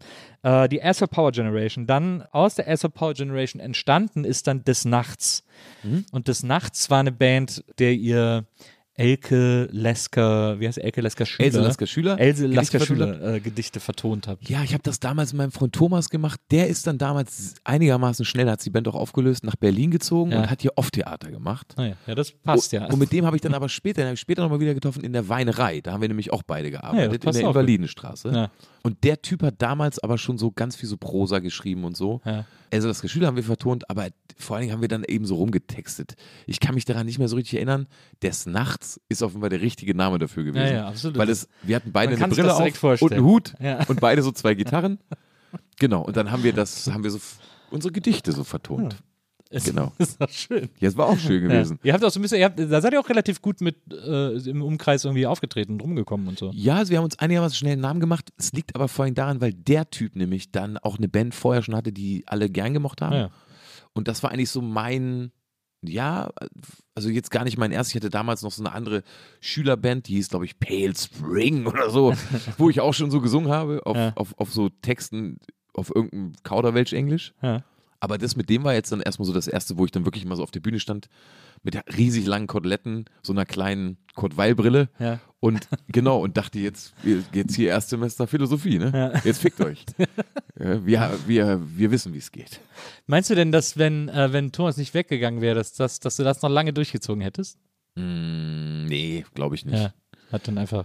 Nee, das waren dann alles. Ich hatte danach noch eine Band, die hießen Ganesh. Das war dann eher so mit sehr, sehr, also damals war ich dann so 15, 16 Ja. oder so. Da waren die Leute aber schon schon 30, 35. Die haben dann immer so gejammt und ich habe dazu gesungen und mir auch so Gedichte ausgedacht. Das war hart verkifft. Ja. Also viel auf, auf Lagomera abgehangen damals schon im Wickelrock. Das war dann irgendwie so viel Didgeridoo geblasen. Oh, mm. Wirklich jetzt. Ja. Also haben wir damals auch selber noch auf Lagomera noch eine Djembe gebaut mit echtem Ziegenfell und so Ja. wahnsinnig. Da ging da so die Hippie-Zeit los. Und dann war das nachts eigentlich schon wieder so ein bisschen zu schlau. Hippie-mäßig war es dann eher ja, so halb nackt da durch die Gegend zu tanzen. Ja, ja. Und das fanden wir auch richtig gut. Und das war gut für mich, weil die alle so alt waren. Für mich war das aber damals immer so klar, dass ich da überall mal so reinschnupper. Ne, weil wir haben jetzt auch die ganze über Pantera und so gesprochen. Auch das war dann wieder so eine Phase. Ich hatte da ganz viele so Phasen, wo ich mich auch immer ganz, ganz schnell so einfühlen konnte, dass das auch nichts für mich ist. aber ich habe das zumindest ausprobiert. Aber das ist doch so, aber ich finde das so geil, weil ich, also ich kenne das von mir auch noch so ein bisschen, man hat früher so schnell Bands gegründet äh, und aber auch wieder neu gegründet oder, oder mit oder Leute in der Schule getroffen und gesagt so, ey, wollen wir nicht zusammen Mucke machen und so. Das war, also, man hat sehr unkompliziert äh, Bands einfach gegründet und ausprobiert, ob es irgendwie was ist oder nicht oder so. Total, total. Und genau, also ich, jetzt so aus heutiger Sicht ist es so, dass ich, glaube ich, dann immer in dem Moment mich total wohlgefühlt habe, also auch dann mit in dieser Hippie-Kommune, Mhm. äh, die dann auch eine Band mit mir machen wollten. Ich dann aber einigermaßen schnell, ohne Nein zu sagen, irgendwie auch schon wieder weitergezogen war. Ja. Und das habe ich, glaube ich, natürlich dann immer gemacht, weil ich gemerkt habe, nee, nee, Junge, das ist es noch gar nicht. Ja. Und ich war jetzt auch gar nicht auf der Suche nach was Größerem. Vielleicht war das auch nur, weil ich mich dann noch in jemand anders verliebt hatte und die hat jetzt gerade gern Hip-Hop gehört oder so. Das kann dann ja auch mal passieren. Mhm. Ja. Geht ja schnell in dem Alter. Aber so habe ich auf jeden Fall in den ersten Jahren ganz schön viel Leute kennengelernt und so da so reingeschnuppert. Ne? Also als ich nach Berlin gezogen bin, bin ich dann in die Waldayer Straße gezogen, an der Rehwaler Ja. und war, hatte eigentlich fast nur Freunde, die in besetzten Häusern gewohnt haben. Ja. Auch teilweise Braunschweiger, aber irgendwie auch nicht. Ganz, ganz viel, aber immer nur so partiell. Reingeschnuppert, na, bisschen viel Plenum, nö, nö, nö, schnell nochmal weiter gucken. So, ne? Ja, so war das. Welche Band hast du am liebsten gemacht von diesen ganzen Bands? Also am allerschönsten war, glaube ich, schon, also es gab ja noch eine andere Band, Hyperchild, das war Hyperchild der, war quasi der erste Deal. das war der erste Deal. Ja. Das habe ich auch richtig gerne gemacht, aber am allerliebsten habe ich, glaube ich, die Asshole Power Generation gemacht, weil einfach aus folgendem Grund, Schlagzeug spielen ist geil, ne? Ja. Und nicht da vorne stehen ist richtig super. ja. Genau. Das hat auch ganz, ganz viel, da war ich ein ganz kleines Licht in der Band und hatte nur Bock und das war immer gut. Also das fand ich so für meinen damaligen Energiehaushalt offenbar das Schönste und das Unkomplizierteste und das sind, mein bester Freund hat damals aber auch, das ist immer noch mein bester Freund oder so einer meiner engsten Leute. Ah, es war schon gut. Einfach nur Mucke machen, ohne Gedanken. Naja, Nur rauf auf die Trommel. naja. Voll geil. Ja, ist geil. Eine meiner ersten Bands hieß auch The Special Assholes. Da, Ah, äh, siehst du? Das war irgendwie, man fand das Wort Mit Asshole damals Jahren? wahnsinnig Das cool. war ein gutes Wort. Special Assholes, da war ich so 15, schätze ich mal. 15, Ja. 16 so die Ecke.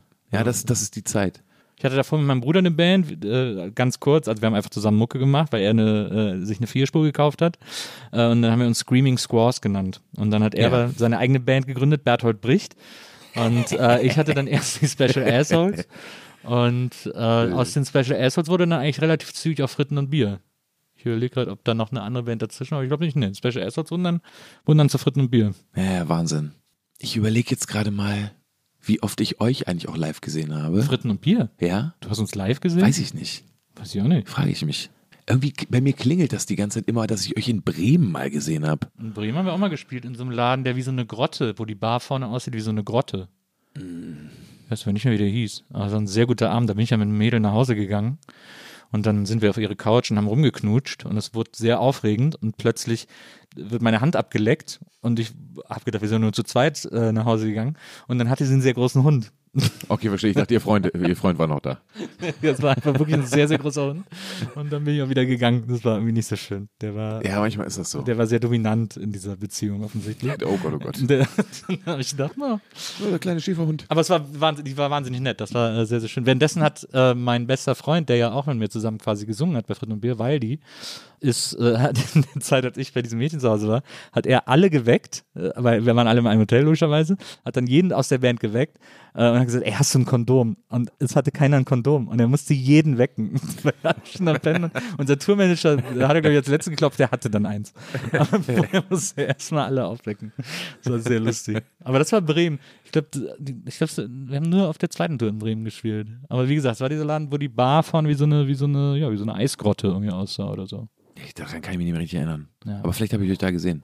Na, im. Allgemeinen nochmal ganz liebe Danke, Bremen. Vielleicht hast du so in. Lübeck mit dem Reiders-Café gesehen. Oh, da war ich aber auch. Bei Kai Uwe im Reiders-Café. Stimmt. Habt ihr nicht mal auch Vorprogramm bei irgendwem gespielt? Wir haben mal in, wir haben mal auf dem Festival gespielt in Friseute. da waren wir Headliner mit den Age, nee, mit, ich weiß nicht mehr genau, ich glaube mit, entweder mit den Age Rocks oder mit Such Search. Ich glaube, es sollten die Age Rocks sein, die konnten aber nicht und dafür sind dann Such a Search Weil einge vielleicht habe ich euch da nämlich eingesprungen. gesehen. Ja, das kann Weil sein. ich nämlich auf der Bühne Gitarre gestimmt habe. Naja, ja, siehst du, das kann sein. Oh, jetzt gerade kommt noch was rein, ne? Mr. Ed Jumps the Oh, Gun. stimmt. Die haben wir noch ganz vergessen. Mr. Ed Jumps the Gun. Hammer. Ja, die waren auch geil. Und letztens spiele ich doch auf dem Taubertal. Ja. Und dann spielen nach mir Limp Bizkit. Was Ja, ich auch absurd fand. Na, absolut, absolut. Absurd. Und Absolut. vor mir haben Sick of It All gespielt und ich in der Mitte, in der Zange. Nochmal ganz liebe Grüße, danke. Danke ans Publikum, danke auch an die, an die, die es gebucht haben. Nein, aber es geht sich komischerweise immer gut aus bei mir. Ja. Ja, naja, ich glaube, gerade Limp Bizkit werden, glaube ich, gar nicht als super harte Band wahrgenommen oder so. Nee. Das ist halt eher so ein 90s Retro-Feeling, das sie so bedienen. Voll. Moment. Kommt alles wieder. Ja. Dieses 90s-Comeback, das ist echt krass, wie das gerade überall Ja. abgeht. So diese ganzen 90s-Shows und sowas alles und so. Das ist schon. Äh, ich werde natürlich auch andauernd angefragt für irgendwelche Sachen und ich habe ganz selten Bock darauf. Stimmt, das ist jetzt ja auch deine Zeit. Ah, ja. Ey, Ich sag, ist alles cool, Hauptsache die Offspring kommen nicht wieder zurück. Die haben gerade ihren ganzen Katalog verkauft. Haben sie, ne? Ja, so wie das jetzt Horrend. alle machen, so wie, Horrend, ja, ja. so wie das auch Springsteen gemacht hat und Bob Dylan und so, haben die jetzt auch ihren ganzen Katalog verkauft, sie richtig goldenes Näschen äh, verdient und touren noch so ein bisschen und sind jetzt völlig entspannt. Doch super. Ja. Verdient. Die habe ich ja. oft gesehen, die fand ich immer nicht so geil. Ah, die fand ich ätzend. Ich fand die so, Die fand man ätzend, ne? ja, weil Das die waren so, so die Nickelback wir der beide, 90s. Genau, wir beide waren ja große äh, Kurt Cobain-Verehrer. Ja, deshalb. Und dann waren Offspring einfach Red Flag irgendwie. Also ich meine, Voll. so krass arm, wie der versucht hat, so cool wie Kurt zu sein. Das Danke übrigens für das schöne Foto, was Ja, du haben mir extra hingestellt hast. Ein Kurt Cobain-Foto steht hier. Da muss man sagen, da hat er gute Haut. Der hatte gar nicht so eine gute Haut. Ich glaube, das ist das Foto. Der hatte doch so eine ganz schlechte Haut. Oder habt ihr das hier noch äh, gefotoshoppt? Der hatte doch so eine ganz schlechte Haut eigentlich. Auf dem, auf dem Foto sieht er ein bisschen aus wie Otto, muss man sagen. Stimmt, wirklich jetzt. Ja. Oh, mit Otto Walkes spiele ich manchmal Tennis. Wirklich? Mhm. In Hamburg, oder? Natürlich. Ich finde den so Ist ein cool. hübscher Typ. Als ich auf dem Reeperbahn-Fest war, hat er mich mit, der hat so ein, äh, der hat einen Jeep Hm? in der Farbe von den Ottifanten. Hat er mich fast mit überfahren. Aber ich habe gedacht, wenn mich Genial. einer überfahren soll, dann bitte Dann bitte Otto. Otto. Ja, das ich fand's mega gut. Ja, das stimmt. Ey, das ist aber okay. Das ist ein okayer Tod. Ja, finde ich auch. Mit, Ich, von Ottos SUV mit Ottifanten SUV. war kein SUV, war ein richtiger Jeep. Ein richtiger alter Jeep. Jeep, genau. Ja. Ja. Aber Otto ist, ich finde den auch mega cool. Ich habe den hier auch schon tausendmal eingeladen, er hat mir leider immer nie Zeit, weil er irgendwie Touren vorbereitet und so. Ja. Ich hoffe, dass es eines Tages klappt, aber ich finde den, äh, ich finde den super. Ich habe den auch zweimal getroffen in meinem Leben und es war immer irgendwie nice. Der ist entspannt. Ich frag den mal, weil vielleicht kannst du dann einfach eher, dass der den Weg nicht hat, einfach auch zu ihm kommen. Oder musst du es immer hier aus deiner Hütte machen? Nö, überhaupt nicht. Also super. Das ist ja mein Plan. Das ist ja, ja, ich hatte dir das gerade eben, bevor wir aufgenommen haben, schon erzählt, dass ich einen Führerschein machen will, weil ich eine Ape mit, mit Wohnmobilaufsatz Ja. haben will. Und wenn ich diese Ape habe, will ich mit der äh, auf Tour gehen und Leute besuchen und interviewen für die NBE. Wie Jay-Z mit seinem, mit, mit, seinem, mit seinem kompletten Tonstudiobus. Genau. So Machst du ich das einfach mit einer Ape? Genau. Voll gut. Eigentlich schön. Ja. Ja, mach jetzt Führerschein, das ist doch gut, dann kommst du mal nach Hamburg. Ja, ja. das Und sogar noch weiter. Uh. Ich fahre dann auch, ich fahre dann auch nochmal aufs Land, ich fahre dann auch nochmal nach Niedersachsen und so Braunschweig, ich fahre noch hier ins Schokolala, nee, wie hieß es? Schlucko. Schlucklum. Schlucklum. Heißt ja, nicht mehr, heißt ja nicht mehr Schlucklum, ne? Heißt Jetzt heißt es Wegwarte. Wegwarte. Ja, jetzt ist genau, das gibt's alles nicht mehr. Ja, aber dann ist das Wegwarte, das finde ich. Ja. Ist ja, Lucklum ist ja, hat ja, glaube ich, eine Burg, ist, glaube ich, sehr bekannt für so eine Burg, Ja. wenn ich so richtig gesehen habe. Und dann ist Wegwarte so, das bedient dann so diese Mittelalter, das sind wahrscheinlich so Mittelalterfeste immer, ja, wo die dann so nicht. Met trinken und so, so, so Cosplay. Ja, ich glaube, also mittlerweile, du, die Ecke ist schon gar nicht so schlecht, da gibt's eben dunkel und hell, ne? Und das ist eher hell. Also es sind wirklich eher so Leute, die einen guten Musikgeschmack haben, Ja. die irgendwie links wählen, die irgendwie ähm, Hortensien vor der Burg stehen haben und eben keine Ritterspiele machen. Aber wenn ich ehrlich bin, weiß ich eigentlich mittlerweile gar nicht, wie sich das so entwickelt hat. Kennst also fa falls jetzt Leute aus der Region zuhören, ich weiß es nicht. Ja. Bist du da nicht mehr oft? Doch, In der Ecke? aber ich weiß schon, dass sich dieses ganze Schlucklum, Lucklum und so weiter, das hat sich dann irgendwann einfach auch so zerschlagen und aufgelöst. Naja. Aus verschiedenen Gründen. Und ich glaube, die Leute sind jetzt schon noch in der Region, aber nicht mehr da. Es gibt ja irgendwo, das hat mir mal einer erzählt, da wollte ich auch schon immer hin, es gibt wo, irgendwo in Hessen, glaube ich, auf so einer Burg, so ein super bekanntes Hippie-Festival einmal im Jahr, wo die so, wo, wo das so vier, fünf Tage lang richtig krass hippie-mäßig ist. Also schon wirklich auch leicht unangenehm wahrscheinlich, wo wirklich auch so, so Klamotten gefilzt werden und sowas. Gut. Und so, also, und so Jonglieren und Feuerschlucker und also, aber so richtig ein 100% Hippie, wo dann auch so ganz viele so Bands spielen und so. Und das ist aber wohl super bekannt. So irgendwie auf so einer Burg in Hessen. Ich habe vergessen, aber ich glaube, mein Cellist hat da gespielt und hat mir das erzählt. Ah, ja, ja, das auch mit irgendeiner Band. Das ist doch quasi immer so, da ist dann immer so ein Ring auch an Polizeiautos drumherum, weil einfach jeder die Taschen feuert mit Gras und so. Also es lohnt sich so richtig, jeden so einmal zu kontrollieren, der da, der da hin will. Stimmt. Äh, aber das muss total krass sein. Ja, oft in den Dreads versteckt oder untenrum, natürlich. Absolut. Wie das die richtigen Profis Überall machen. versteckt, überall versteckt. Aber okay, dann, äh, ich, wir kommen sehr langsam voran, aber das macht nichts. Sind Ähm, wir, erzählen wir zu viel? nö, gar nicht. Ich finde das ja super. Ich finde das auch, Ich will nur nicht, dass die Leute abschalten, weißt du? Ich will ihr das- schaltet überhaupt nicht. Also ich glaube, dass das, was wir hier machen, genau das ist, oder zumindest ist das, worum es mir in diesem Podcast geht. Ich will gar nicht immer nur so Biografien abfragen oder mich hier durch Chronologien Sondern hangeln. labern. Genau, ich will Ja, einfach labern das und das richtig. soll irgendwie ein gemütliches Gespräch sein. Das Okay, dann lasse ich mir. Zeit. Ja, du, also für mich ist alles super. Was wolltest du fragen? Ich habe nur gedacht, so lose kann man sich ja noch so ein bisschen an deiner, an deinem Werdegang äh, entlanghangeln. Denn nachdem sich dann äh, des Nachts äh, erledigt hatte, bist du ja dann so weiter in die große weite Welt äh, gezogen. Hast gerade eben schon erzählt, bist ja dann nach Berlin gegangen. Voll. Ja. Das war gut. Also, die Wahrheit bei mir war dann irgendwann, dass ich das Gefühl hatte, naja, um es einfach so kurz und knapp zu machen, ich glaube, ich möchte da wohnen, wo die Beatsticks Musik machen. Na, wirklich? Ja, und so weiter. Ja, ja. Aber das war so. Also, die waren damals immer auch Vorband bei Such a Search. Ja. Und ich fand das irgendwie geil. Und ich hatte irgendwie das Gefühl, das ist so in meiner, in meinem Alter bei mir einfach niemand, du weißt ja, ich hab ja, hast ja geguckt, wie oft da auch die Bands gewechselt wurden Ja. und, und, und so weiter.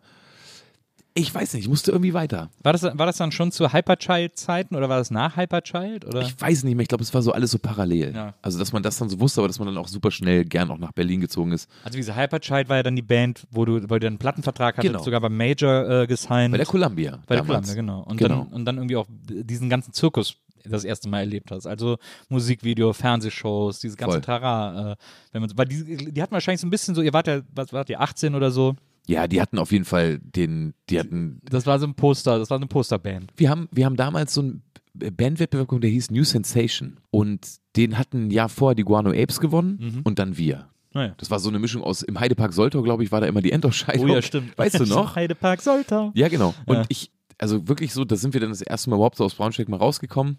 Und dann waren da auch Plattenfirmen. Und dann wollte damals die Warner und die Columbia wollten uns gern signen. Und es stellte sich einigermaßen schnell raus, dass natürlich erstens die Typen in meiner Band alle zehn Jahre älter als ich waren Ja. oder acht oder so. Ja.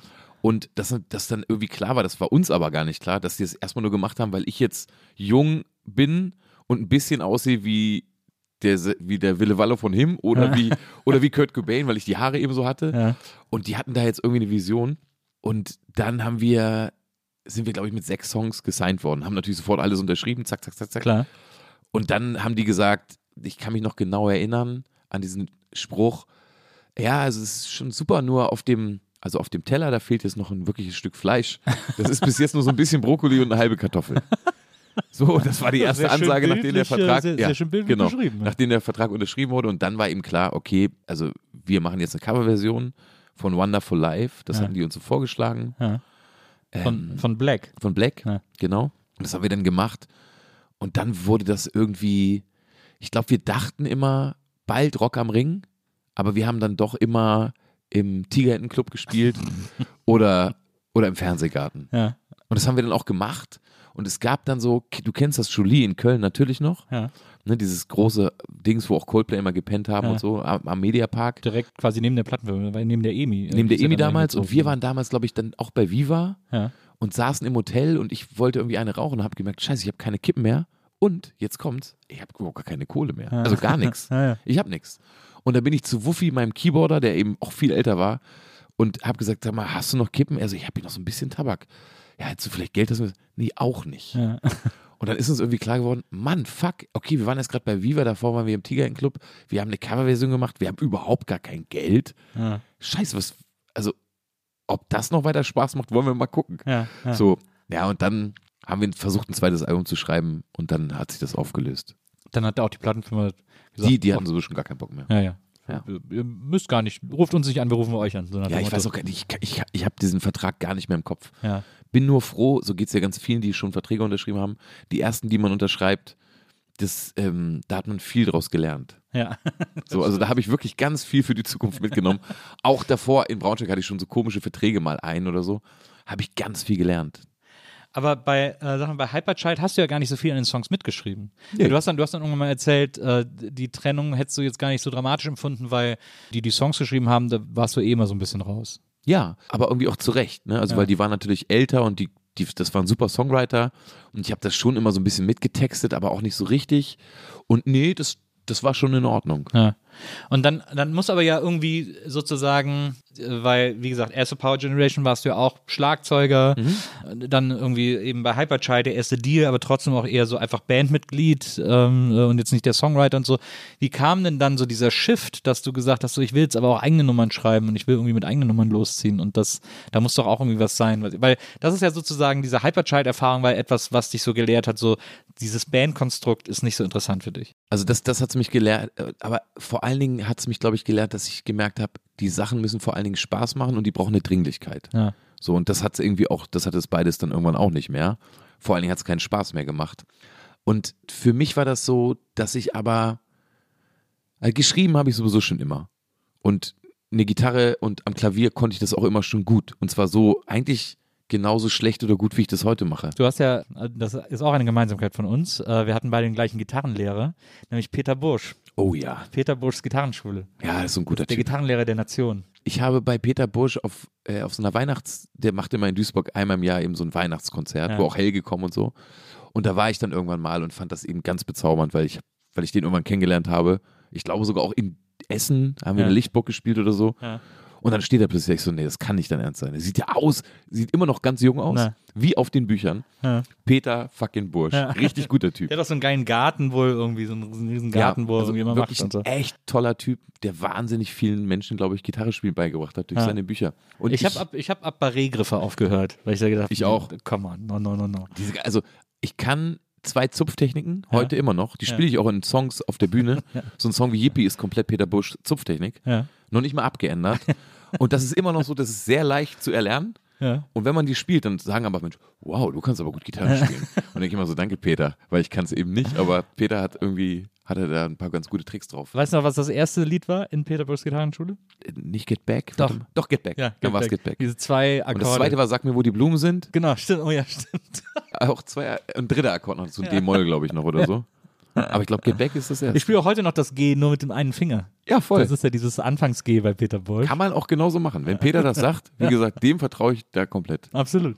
Ich glaube, dieser Punkt, dass man sich Sachen traut ne, und Ja. dass man auch erstmal ein paar Sachen gesehen hat, der war bei mir irgendwie wichtig, einfach was den Selbstwert und den Mut angeht.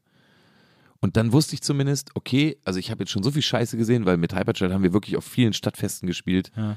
Auch wirklich Konzerte für irgendwelche Radiosender in Bochum, die man noch nie gehört hat. Noch nicht mal Lokalradio, sondern noch darunter. Ja. Auf so einem Berg, wo, ich kann mich noch heute super gut erinnern, ein Vollplayback-Konzert um 11 Uhr morgens am Mittwoch. Auf dem Platz eine Rollstuhlfahrerin, die geschlafen hat und die Betreuerin, die auf 1 und 3 in die Hand geklatscht hat. Wie auf der Bühne und am Singen, aber es war ja Vollplayback. Ja. Und dann ist man wieder gefahren. ja, genial.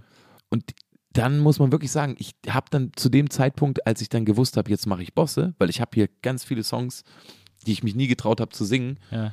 habe ich dann aber auch zwischendurch schon so ein paar Leute kennengelernt, die Uncle Ho-Typen aus Wuppertal, mit denen ich irgendwie Bock hatte und so zwei, drei Leute, die, glaube ich, in mir Sachen gesehen haben. Also Wolfgang Stach aus Köln, Mhm.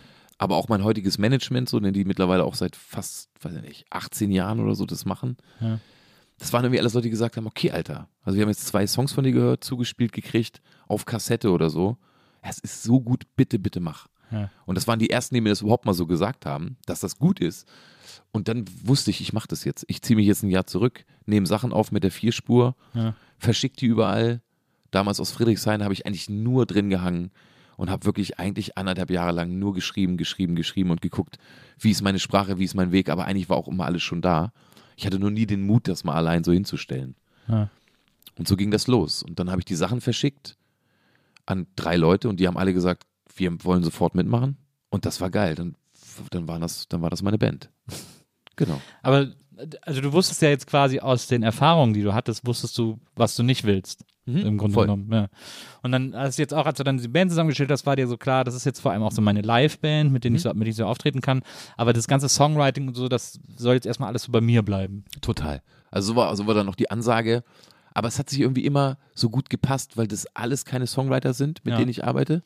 Aber die lieben eben ihre Instrumente. Ja. Und das, das ist natürlich jetzt so eine echt tiefe Freundschaft, die wir so haben. Die aber von vornherein, und ich habe die das dann auch fünf Jahre später nochmal gefragt. Ja. als das dann so beim zweiten Album zum Beispiel, da waren die dann ja auch alle so mit auf den Fotos und so, weil wir haben das wirklich so auch zusammen gemacht. Das ist ja ein Live-Album mit Moses Schneider In einer Woche eingespielt. in einer Woche eingespielt. Hier Sven Regen hat noch eine Trompete drauf gespielt bei Frankfurt Oder. Das ist das einzige Overdub, sonst ist alles live. ja. Und das war dann schon so ein Bandgefühl, aber eben auch immer noch so, dass man sagte, okay, ich bringe den Song mit, wir gehen ins Studio, wir proben ein bisschen. Und danach habe ich den eben nochmal gefragt, also Band oder, oder Meetband, Ja. so gefühlt. Ja. Ne, weil die, genau, also die haben ja dann damals eben auch schon wenig Geld bekommen dafür, dass sie das mit mir gemacht haben. Und die waren alle so, nee, lieber frei. Voll gut, weil die hatten alle immer so ihr eigenes Zeugs. Ja. Gar nicht nebenbei, sondern eigentlich eher hauptsächlich.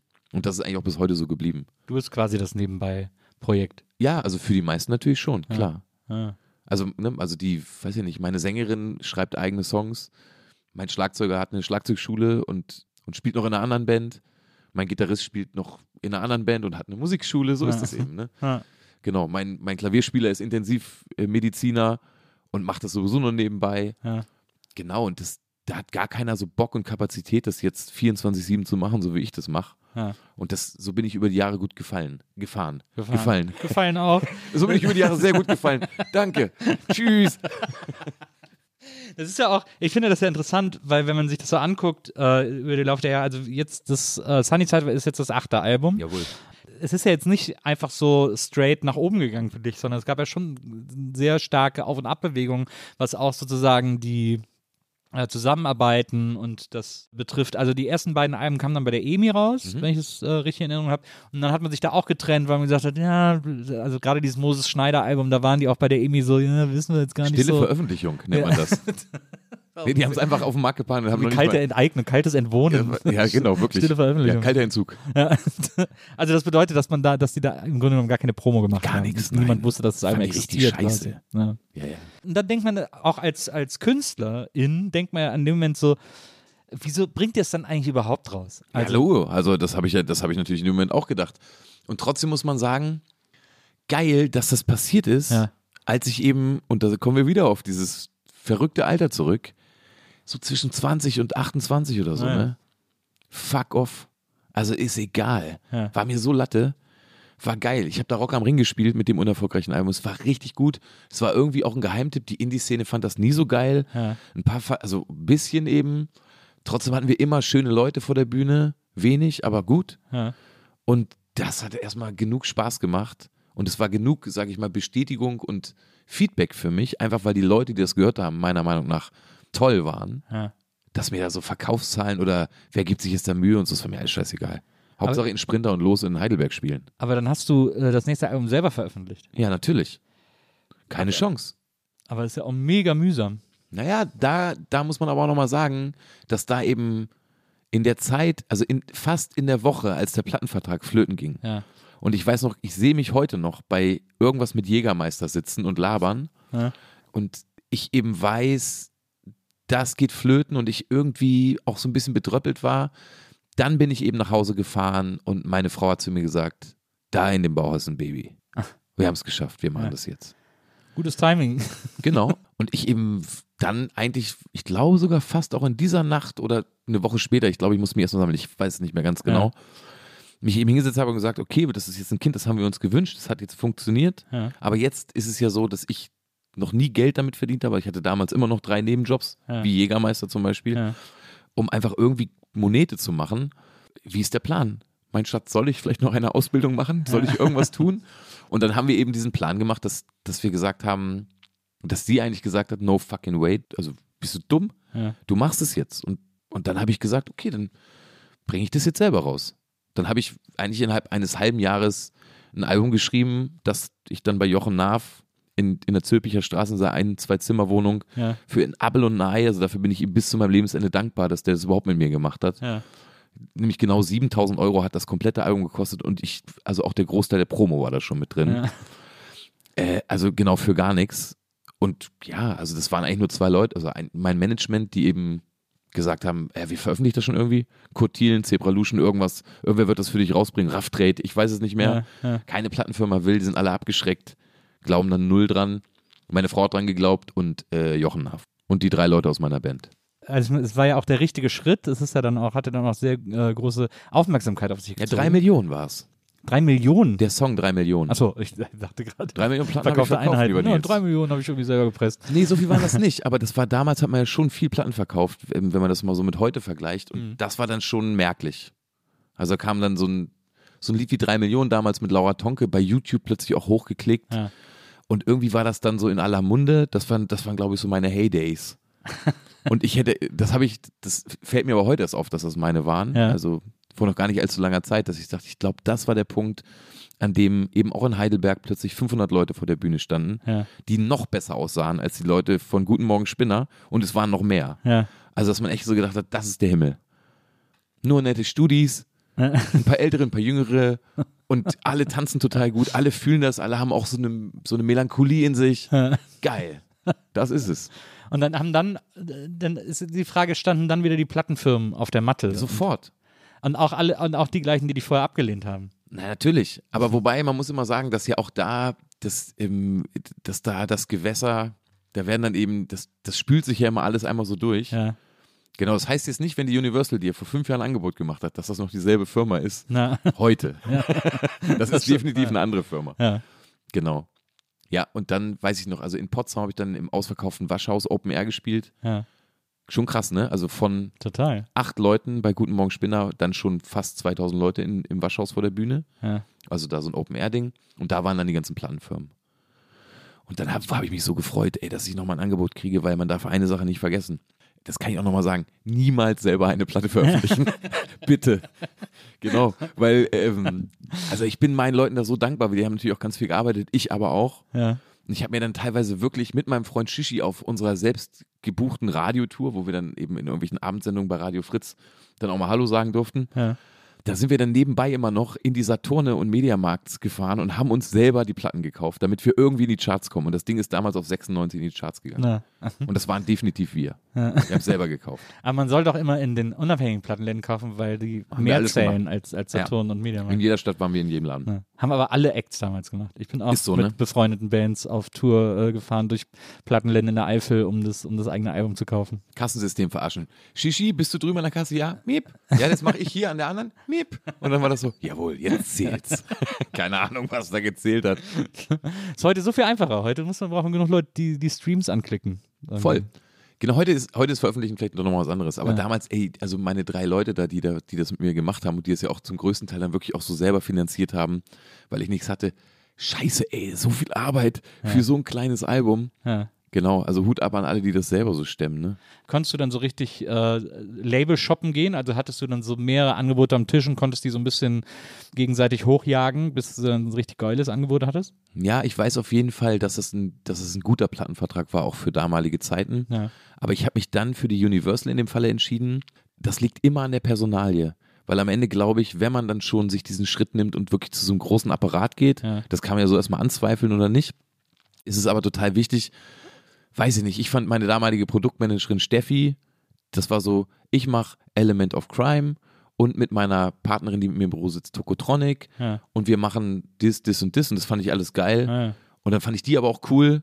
So, die hat, damals hat man noch Rotwein im Büro getrunken und geraucht. Das, das fühlte sich an wie ein Indie-Label. Das war Ja. die Vertigo damals von der Universal, so eine Etage, Ja. wo auch die coolen Sachen sind. Vertigo war ja auch, du weißt ja auch, ein Metal-Fan, Vertigo war ja auch Metallica immer. Voll, also ich erinnere genau. mich an das Vertigo-Logo auf dem schwarzen Album, äh, ja, das genau, man immer so am genau. Plattenspieler gesehen hat. Und damals Daniel Lieberberg und Fiete Klatt und so. Also Ja. so echt gute Leute, wo ich das Gefühl hatte, ich glaube, das ist jetzt perfekt. Ja. Weil, und die haben natürlich diesen ganzen Apparat dahinter. Ich muss mir endlich gar keine finanziellen Sorgen mehr machen. Ja. Hoffen wir jetzt erstmal auf die nächsten drei Alben nicht, was, wenn man langsam macht, ja erstmal neun oder vielleicht sogar zehn Jahre sind. Ich war Ja. immer schneller, aber so. Und ähm, perfekt, perfekt. Ja. Groß. Es war wahrscheinlich immer Bandübernahme, oder? Das war ein Bandübernahmevertrag. Ja. Das kann, ich erkläre es kurz den äh, HörerInnen. Also es gab äh, zu unserer Zeit, damals gab es eigentlich zwei Formen von Plattenverträgen. Entweder Künstlervertrag oder Bandübernahme. Mhm. Künstler war, da hat man dann viel mit der Plattenfirma geteilt an Einnahmen, aber die haben auch wirklich alles für einen gemacht. Und Bandübernahme, da musste man selber die Produktion zahlen, dafür hat man mehr Geld bekommen, damit man die bezahlen kann sozusagen. Und die haben dann Ja, genau. das fertige Band bekommen Richtig. und sich nicht mehr so eingemischt ins, ins Endprodukt. Ja, und das war irgendwie gut. Also es hat mich in allen Belangen, hat es mich irgendwie weitergebracht mit denen. Ja. Und ich bin auch immer noch. Ja. Also es ist immer noch seit so vielen Jahren. Ich finde, das, das ist irgendwie so ein, der, der Weg ist so, Die Welle? ja, der ist so weird so ein bisschen. Ja, ist voll aber weird. irgendwie geil. Ja, ja.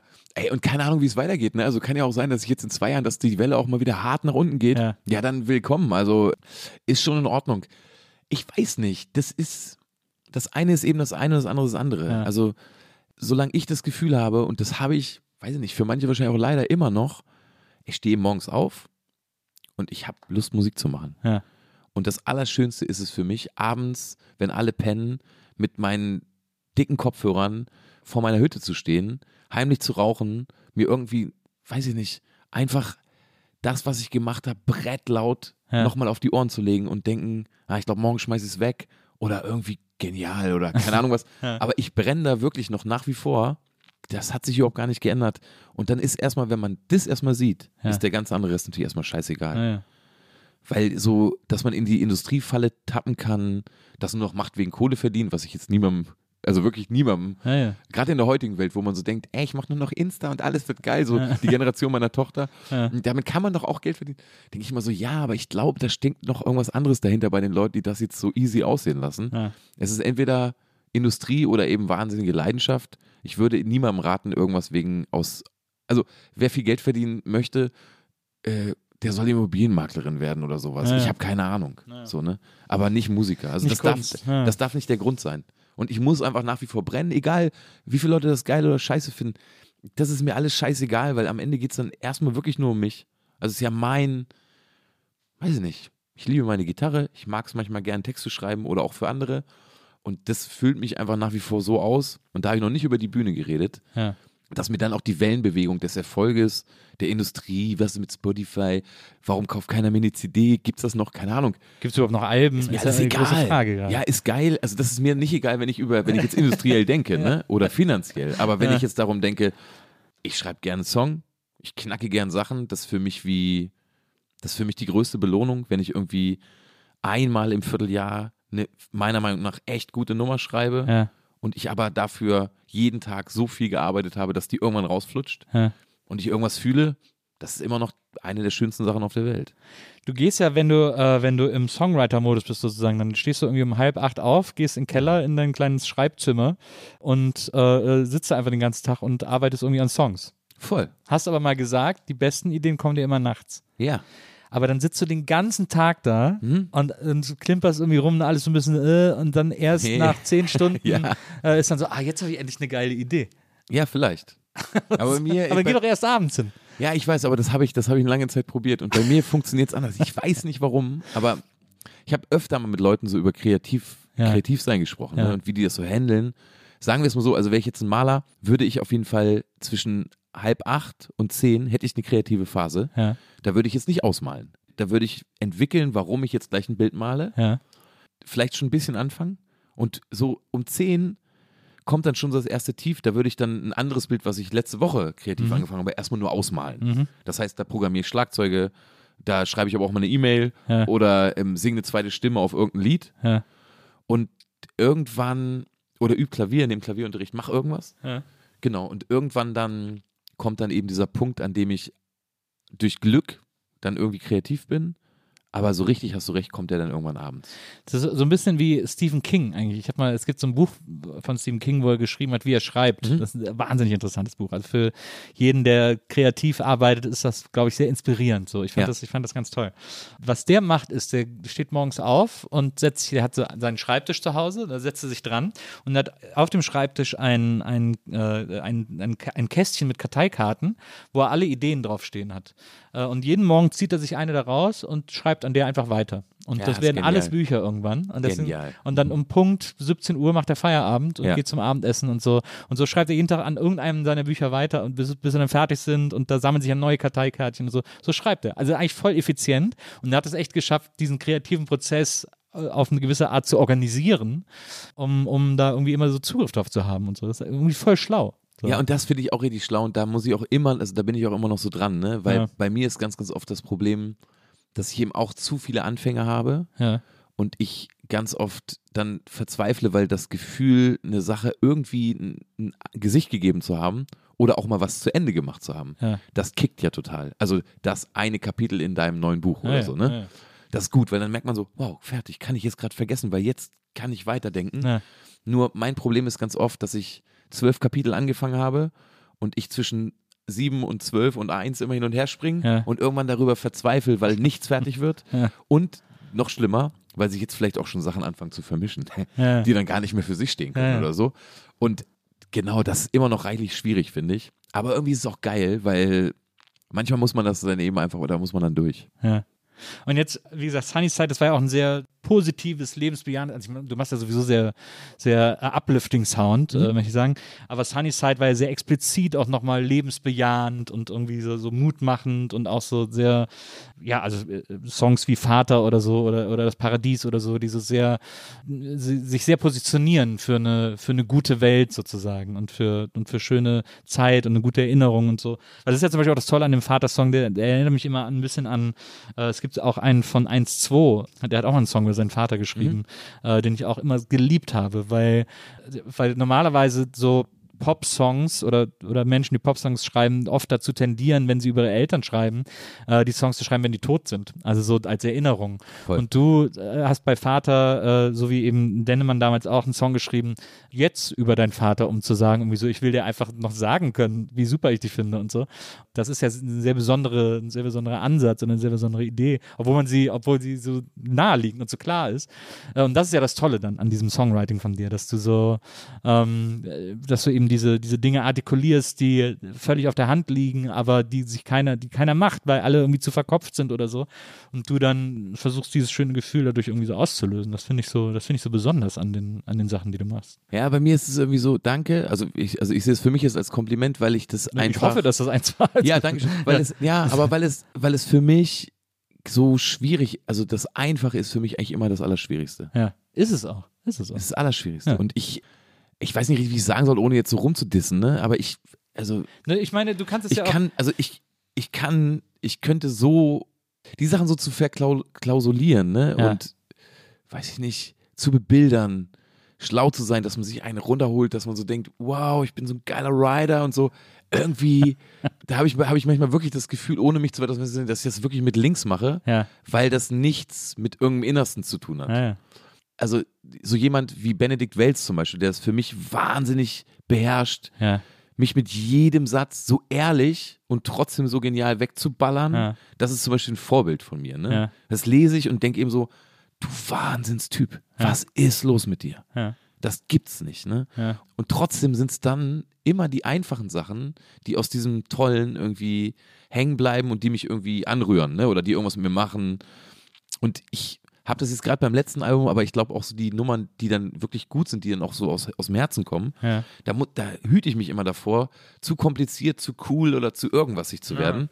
Und das muss ich aber dann immer wieder wegradieren, weil das ist für mich die einfachste Art, etwas zu schreiben. Ja. Ja. Aber es ist, das, ich glaube, das ist auch total schwer, äh, Sachen auf den Punkt zu bringen. Und das ist auch etwas, was ich total bewundere beim, bei Songwritern, wenn die das können. Ähm, weil ich, äh, ich schreibe, habe ja auch immer Songs geschrieben und schreibe manchmal Songs und so und ich, ich verzweifle manchmal daran, wie sehr ich nicht an meine Gefühle rankomme oder wie sehr ich das nicht schaffe. Ich meine, mit Fritten und Bier haben wir auch immer witzige Songs. Das war eine witzige Band, das war eine Punkband. Und äh, ich schreibe einfach auch gerne wahnsinnig, oder ich schreibe wahnsinnig gerne witzige Songs. Ich finde, also, ne, ich finde lustige, richtig gut, lustige. Punk-Songs Ja. mache ich einfach gerne. Aber manchmal denke ich mir so, ah, jetzt würde ich gerne mal so ein Lied schreiben, das so wirklich aufrichtig meine Gefühlswelt beschreibt und kann das gar nicht. Also da, ich komme da lyrisch sozusagen nicht ran. Das find, deswegen finde ich das so, deswegen ist das, wenn das andere können, für mich so aufregend und wertvoll, weil das, also ich finde, dass du das kannst, ich finde aber auch zum Beispiel auch so ein ganz anderes Songwriting, was jetzt so äh, Francesco äh, äh, Oh zum ja. Beispiel macht, Höchste Eisenbahn und so, äh, das ist ja textlich auch sehr speziell, weil das so, wa- was mich da immer so verwundert, ne, ist, dass die Texte so ganz konkrete äh, Situationen beschreiben, auch Namen, namentlich Menschen erwähnen und so. Also jemand erzählt eine ganz konkrete Geschichte, die ist ja nur ihm passiert und trotzdem kriegt das in diesen Texten plötzlich ein Gefühl, das wir alle nachvollziehen können. Also kriegt, es- Ja, ja, ist weißt du, was ich sagen will? Also Ja, es, ist eine, es ist eine konkrete Situation und trotzdem ist sie allgemeingültig. Das ist so etwas, was, was ich damals auch schon bei den Lassie Singers zum Beispiel geliebt Ach so, habe. ja. Was ich, ich bin da nie dahinter gekommen, wie man so Texte schreibt. Es gibt sicherlich einen Trick. Also natürlich, wird, die machen sich alle sehr viel Gedanken und sind teilweise aber auch Genies. So, ne? Aber ich glaube eben nach wie vor daran, die kleinen Dinge sind eben die großen. Und wir haben alle, es gibt für alle Menschen, glaube ich, die, weiß ich nicht, wahrscheinlich die 10 bis 20 super wichtigen Sachen. Ja. Und ich finde das gerade so bei den Lassie Singers, aber auch bei, bei Francesco und der höchsten Eisenbahn, aber Ja. auch bei Moritz Krämer und so weiter, die kriegen das alle gut hin, aus diesem ganz kleinen, alles das zu machen, dass sich jede und jeder irgendwie dort genau sieht. Ja. Automatisch. Genau. Und wenn du es nicht durch hast und wenn du nicht an jemanden denkst, egal welchen Namen der da singt, sie Ja. singen ja oft, sehr oft Namen. Ja. Das ist Ähm, wirklich so Signature-Move, möchte man fast sagen. Ja, genau, aber ist auch cool. So, ne, dann, aber trotzdem funktioniert Musik nicht immer so, dass wenn man die liebt und wenn man sowas hört und auch so eine kleine Geschichte, man sieht immer sich da drin in dem Song. Ich habe noch nie eine Sängerin oder einen Sänger gesehen, außer es ist explizit so. Aber am Ende passiert das immer, das ist jetzt meine Welt und Absolut. entweder, entweder ich, ich habe das schon durchlebt und das erinnert mich oder es hilft mir jetzt gerade, weil ich da, weil das neu für mich ist. Ja. Oder, na gut, bei, bei manchen ist es doch so, dann sieht man vielleicht doch den Francesco, wie er da steht und Ja, gerade ja. ein bisschen Herzschmerz hat oder so. Aber auch dann ist man ja so Fan von dem, dass es einen dann trotzdem anrührt. Ja. Und das ist aber bei, bei dir, bei deinem Songwriting ist das ja auch, du schaffst das ja auch, ein Gefühl zu erzeugen, dass, dass, man, dass man so total nachfühlen kann und nachspüren kann. Ja, manchmal, also mal mehr, mal weniger, ne? Also ich glaube, also manchmal gelingt mir das und manchmal, wenn das dann so ein bisschen zu viel will oder, Ja. oder nicht ganz so ehrlich ist, aber wie soll man das auch immer machen? Ja. Aber ich merke immer schon, wenn es für mich, aber da kommt ja einiges zusammen. Es ist immer Melodie und das, was man sagt und das, was man singt. Hatte man einen guten Tag beim Singen? Ist die Produktion scheiße? Was ist das eigentlich? Ja. So, ne? Wie echt ist der Moment? Aber ich merke, wenn mir jetzt Leute schreiben, weiß ich nicht, hatte eine scheiß Zeit, hab das gehört, hatte gerade eine OP am Hoden, hab das gehört, Ja. hab gerade eine Krebserkrankung, sitze gerade bei der Chemo, hör das gerade, dann sind das immer, hab gerade ein Kind gezeugt, heißt wie deine Schwester, danke, Ja. hab das gehört, dann sind das immer die Nummern, bei denen ich das Gefühl habe, da war ich am wahrhaftigsten. Ja. Und das ist ja dann auch, das ist ja noch nicht mal Arbeit, das ist dann, das kommt dann zwischen dem Ausmalen an so einem Tag, irgendwann abends, aber das kommt natürlich durch Arbeit. aber das ist ja dann irgendwas, wo ich dann da denke und denke, oh, hab ich, bin ich jetzt gerade berührt von dem, was ich gemacht habe? Das wird sofort wieder vorbei sein, weil das bin ich eigentlich nicht. Ja, Sofort ein Häkchen dran. Irgendwas, irgendein Moment steckt da drin. ja. Und genau zu dem Moment schreiben mir die Leute dann später, Jahre später manchmal, zwei, drei Jahre, Ja. so lange dauert eine Produktion oder bis die anderen Songs fertig geschrieben sind, sagen dann, äh, genau, da gibt es einen Moment, äh, das, wegen dem Moment habe ich mir den Song jetzt zehnmal nacheinander angehört. Ja. Irgendwas fühle ich da, thank you. Und dann denke ich mir so witzig, ne? Das hat mich jetzt am wenigsten angestrengt, aber wahrscheinlich ist es das Wahrhaftigste. Hast du das noch oft, wenn du selber Musik hörst, dass dich Lieder so berühren? Super habe ich das. Ja. Das ist, glaube ich, auch der Grund, warum ich damit irgendwie angefangen habe. Ja.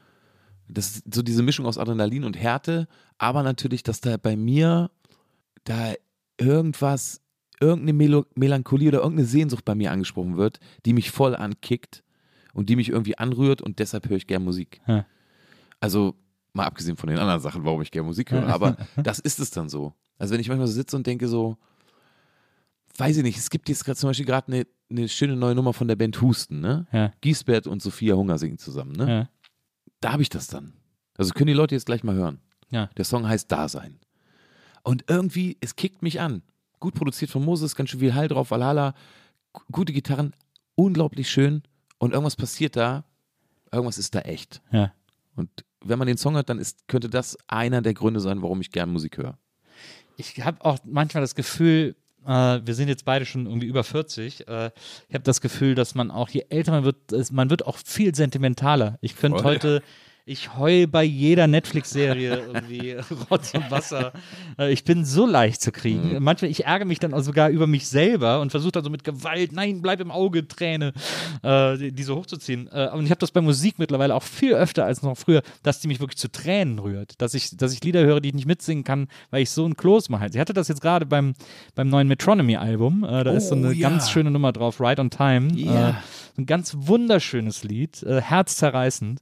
Ich habe das dann so gelesen, den Text mitgelesen, musste irgendwann aufhören zu singen, weil ich, weil mir, kriegt am Schluss kommt so ein, kommt nochmal so ein, so ein C-Teil in Moll und dann geht nochmal so die, die Refrainmelodie auf.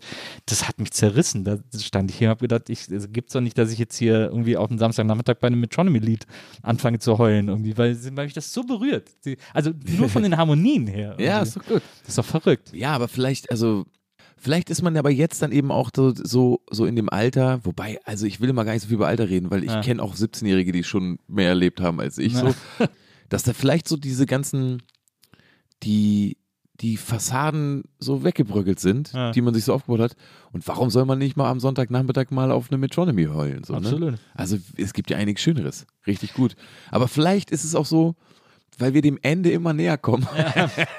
Wahrscheinlich. Mit Das 45 grad Moll. mit Mitte 40 hat man das Gefühl, man ist über die Hälfte schon hinaus. Ja, und dann heißt Moll immer zurückgucken Ja. und wissen, was man gemacht hat. Ein paar Leute hat man auch schon verloren, dann kommt das noch mit dazu.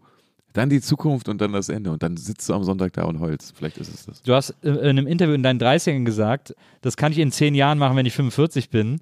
Und was steht da? Äh, achso, und keinen Bock mehr auf Tanzen oder ein Raucherbein hab. Ja. Willst du also davon ausgehen, dass man mal Mitte eine Banane. 40, dass man mit Mitte 40 nicht mehr tanzen will und sowieso, äh, da ist es eigentlich vorbei. Ja, da ist Ja. vorbei. Ja. Jetzt bin ich 42, ne? Ja, bin ich. Ich glaube ja. Und dann, Das heißt, das heißt, es wird spannend die nächsten drei Jahre noch. Jetzt, drei Jahre hast du noch. ja, kann man meine Sitzplatte machen. Du schreibst ja gerade, du äh, hast gesagt, du schreibst gerade das neue Album. Mhm. Aber langsam, ey. Ja, ja. Ich habe gerade erst eine Platte rausgebracht. Ja, die. Zeit heute, das muss man eben auch nochmal sagen, ne, dass die ganz, ganz viele Leute, die ich gerade so kenne, machen gerade wirklich den Fehler, weil die jung sind, Ja. dass die das Gefühl haben, sie müssen sich jetzt wirklich dem Algorithmus anpassen und alle drei Wochen jetzt wieder ein neues Lied Releasen, rausmachen. ja, ja. Genau, damit die, damit die Clickbait irgendwie hoch bleibt. Mhm, Und ich halte das, außer die Qualität stimmt, für einen wirklich großen Fehler. Weil auch da kann man eben nur sagen, das braucht dann trotzdem ja alles so seine Zeit. Egal wie viel Fremdsongwriter man dabei hat. Mhm. Die helfen oft auch nicht, aber ich bin schon Fan mittlerweile auch von so, von dem Wort Pause. so einfach wirklich, weil das ist, glaube ich, beim Kreativsein und beim Glücklichsein ein ganz, ganz wichtiges Wort. So, ne? Ja. Und deswegen, ja, ich mache jetzt so langsam weiter, aber ich bin nicht gewillt, mich kaputt zu stressen.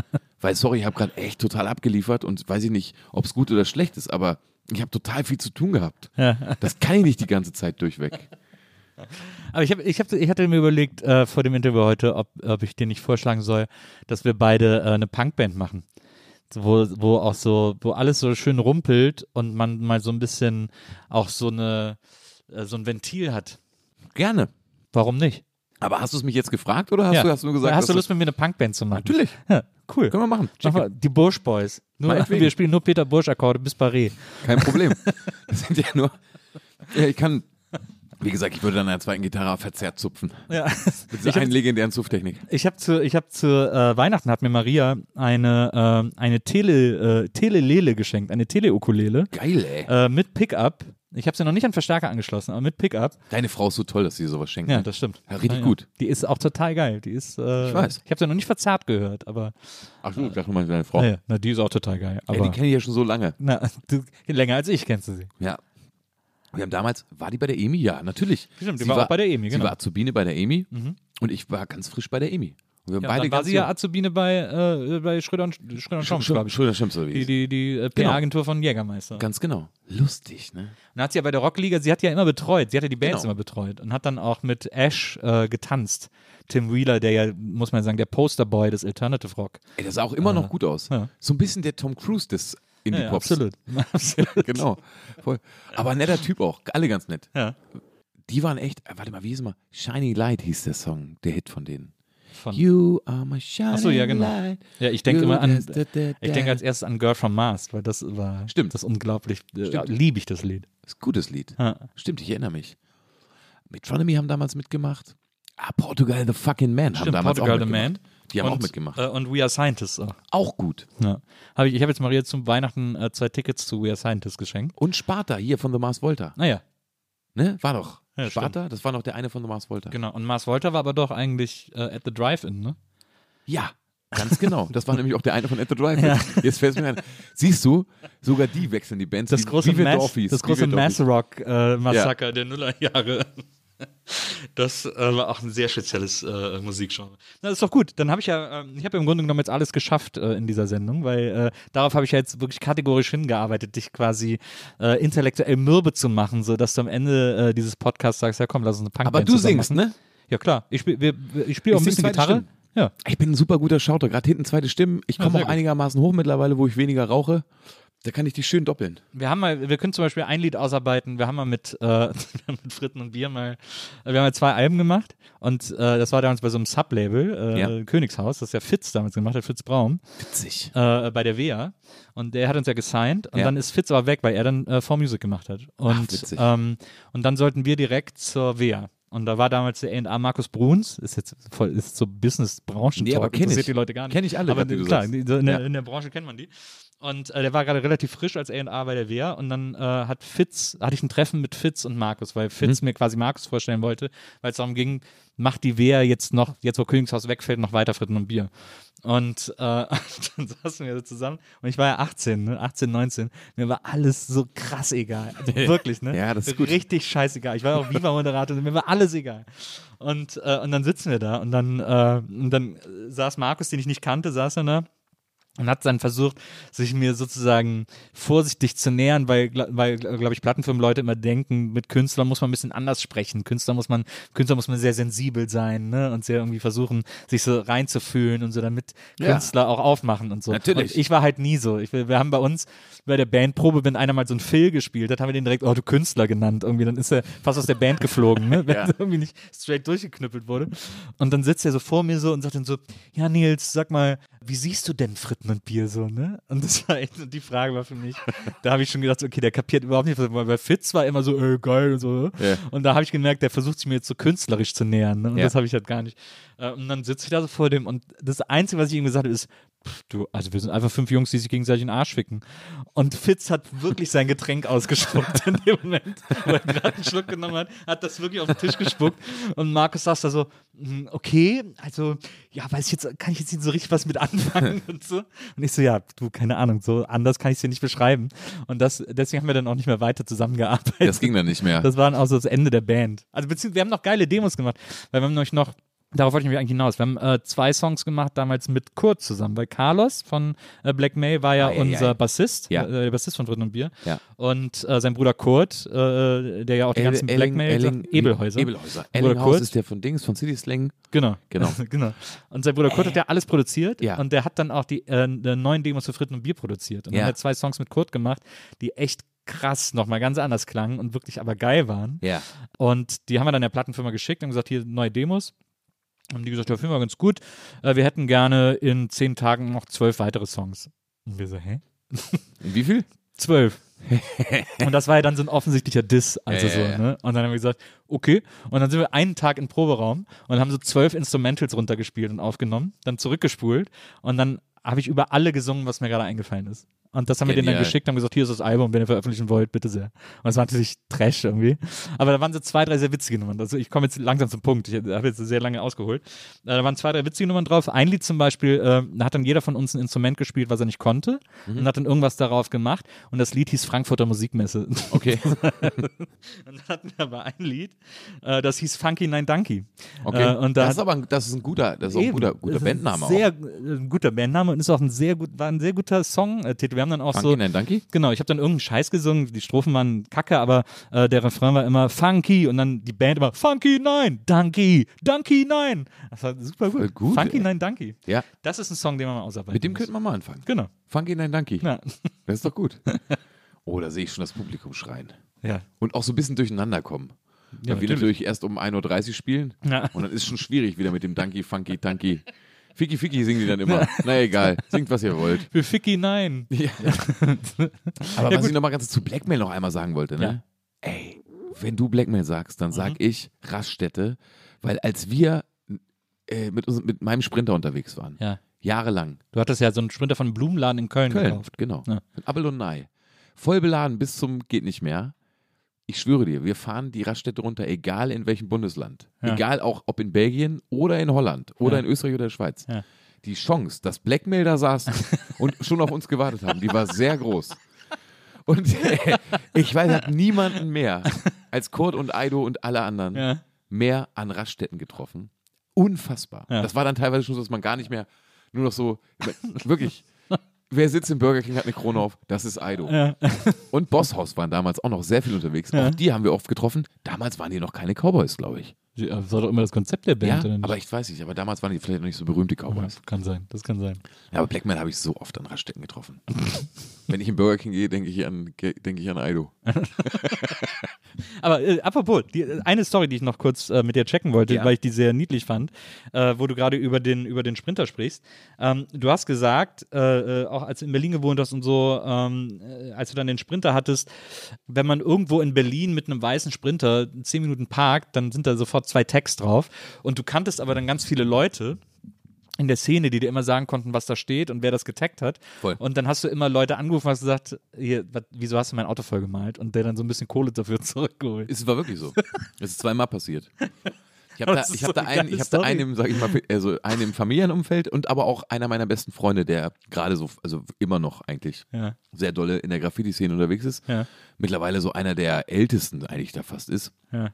Und das war genial, weil ich habe dann damals, ich glaube, das erste Mal ist es mir wirklich in der Sonntagsstraße in Friedrichshain passiert Ja. und das zweite Mal auch irgendwo in Berlin. Und es waren, es waren immer Typen, die ich einfach original nach vier Minuten konnte ich die eigentlich anrufen oder eben anschreiben. Ja. Und genau, und da gab es dann immer, also entweder du putzt es jetzt weg oder du gibst mir jetzt Kohle. und ich weiß es nicht, also ich habe irgendwie, ich habe mir den Sprinter eigentlich ganz gut refinanziert. so. Die haben sich noch immer entschuldigt, so, ja, schön, du bist der Freund von so und so, ja, ist egal. Jetzt gib mir 500 Mark oder so oder, äh, oder mal über, aber das, ich, fand das, ich fand das gut. Und die Texte sind da bis heute noch drauf. Das finde ich genial. Das ist eine, Ja. gute, ist eine gute Story, finde ich. Ja, ist gut. Ich habe auch mal Geld gekriegt von der Polizei in Würzburg, weil ein Polizeihund ähm, bei der Drogendurchsuchung Ja.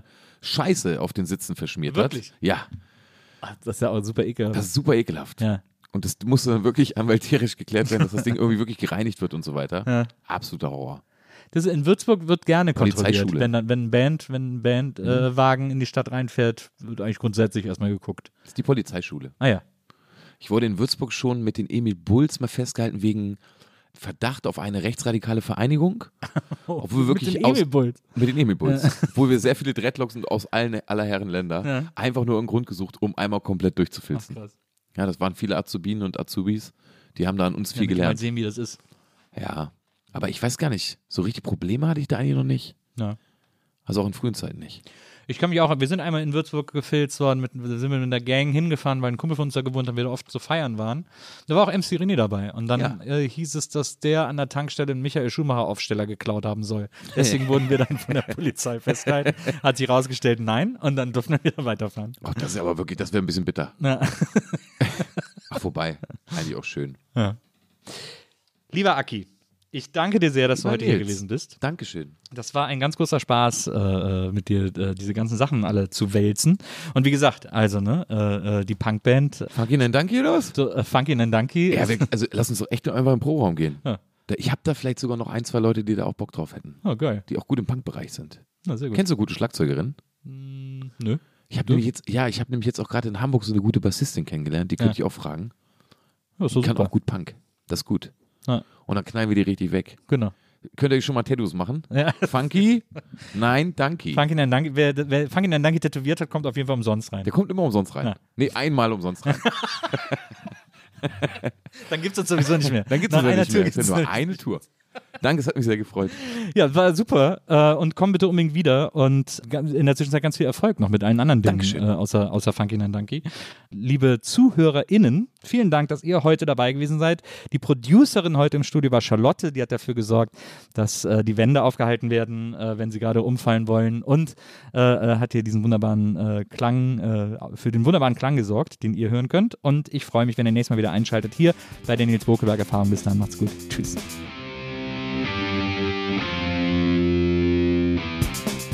Die Nils Bokeberg Erfahrung. Von und mit Nils Bokeberg. Eine Produktion von Pool Artists.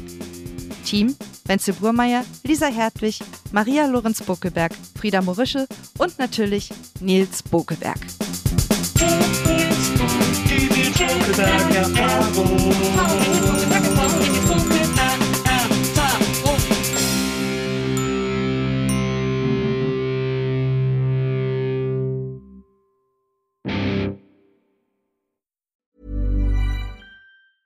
Planning for your next trip? Elevate your travel style with Quince. Quince has all the jet setting essentials you'll want for your next getaway, like European linen, premium luggage options, buttery soft Italian leather bags, and so much more. And is all priced at 50 to 80% less than similar brands. Plus, Quince only works with factories that use safe and ethical manufacturing practices. Pack your bags with high-quality essentials you'll be wearing for vacations to come with Quince. Go to quince.com slash pack for free shipping and 365-day returns.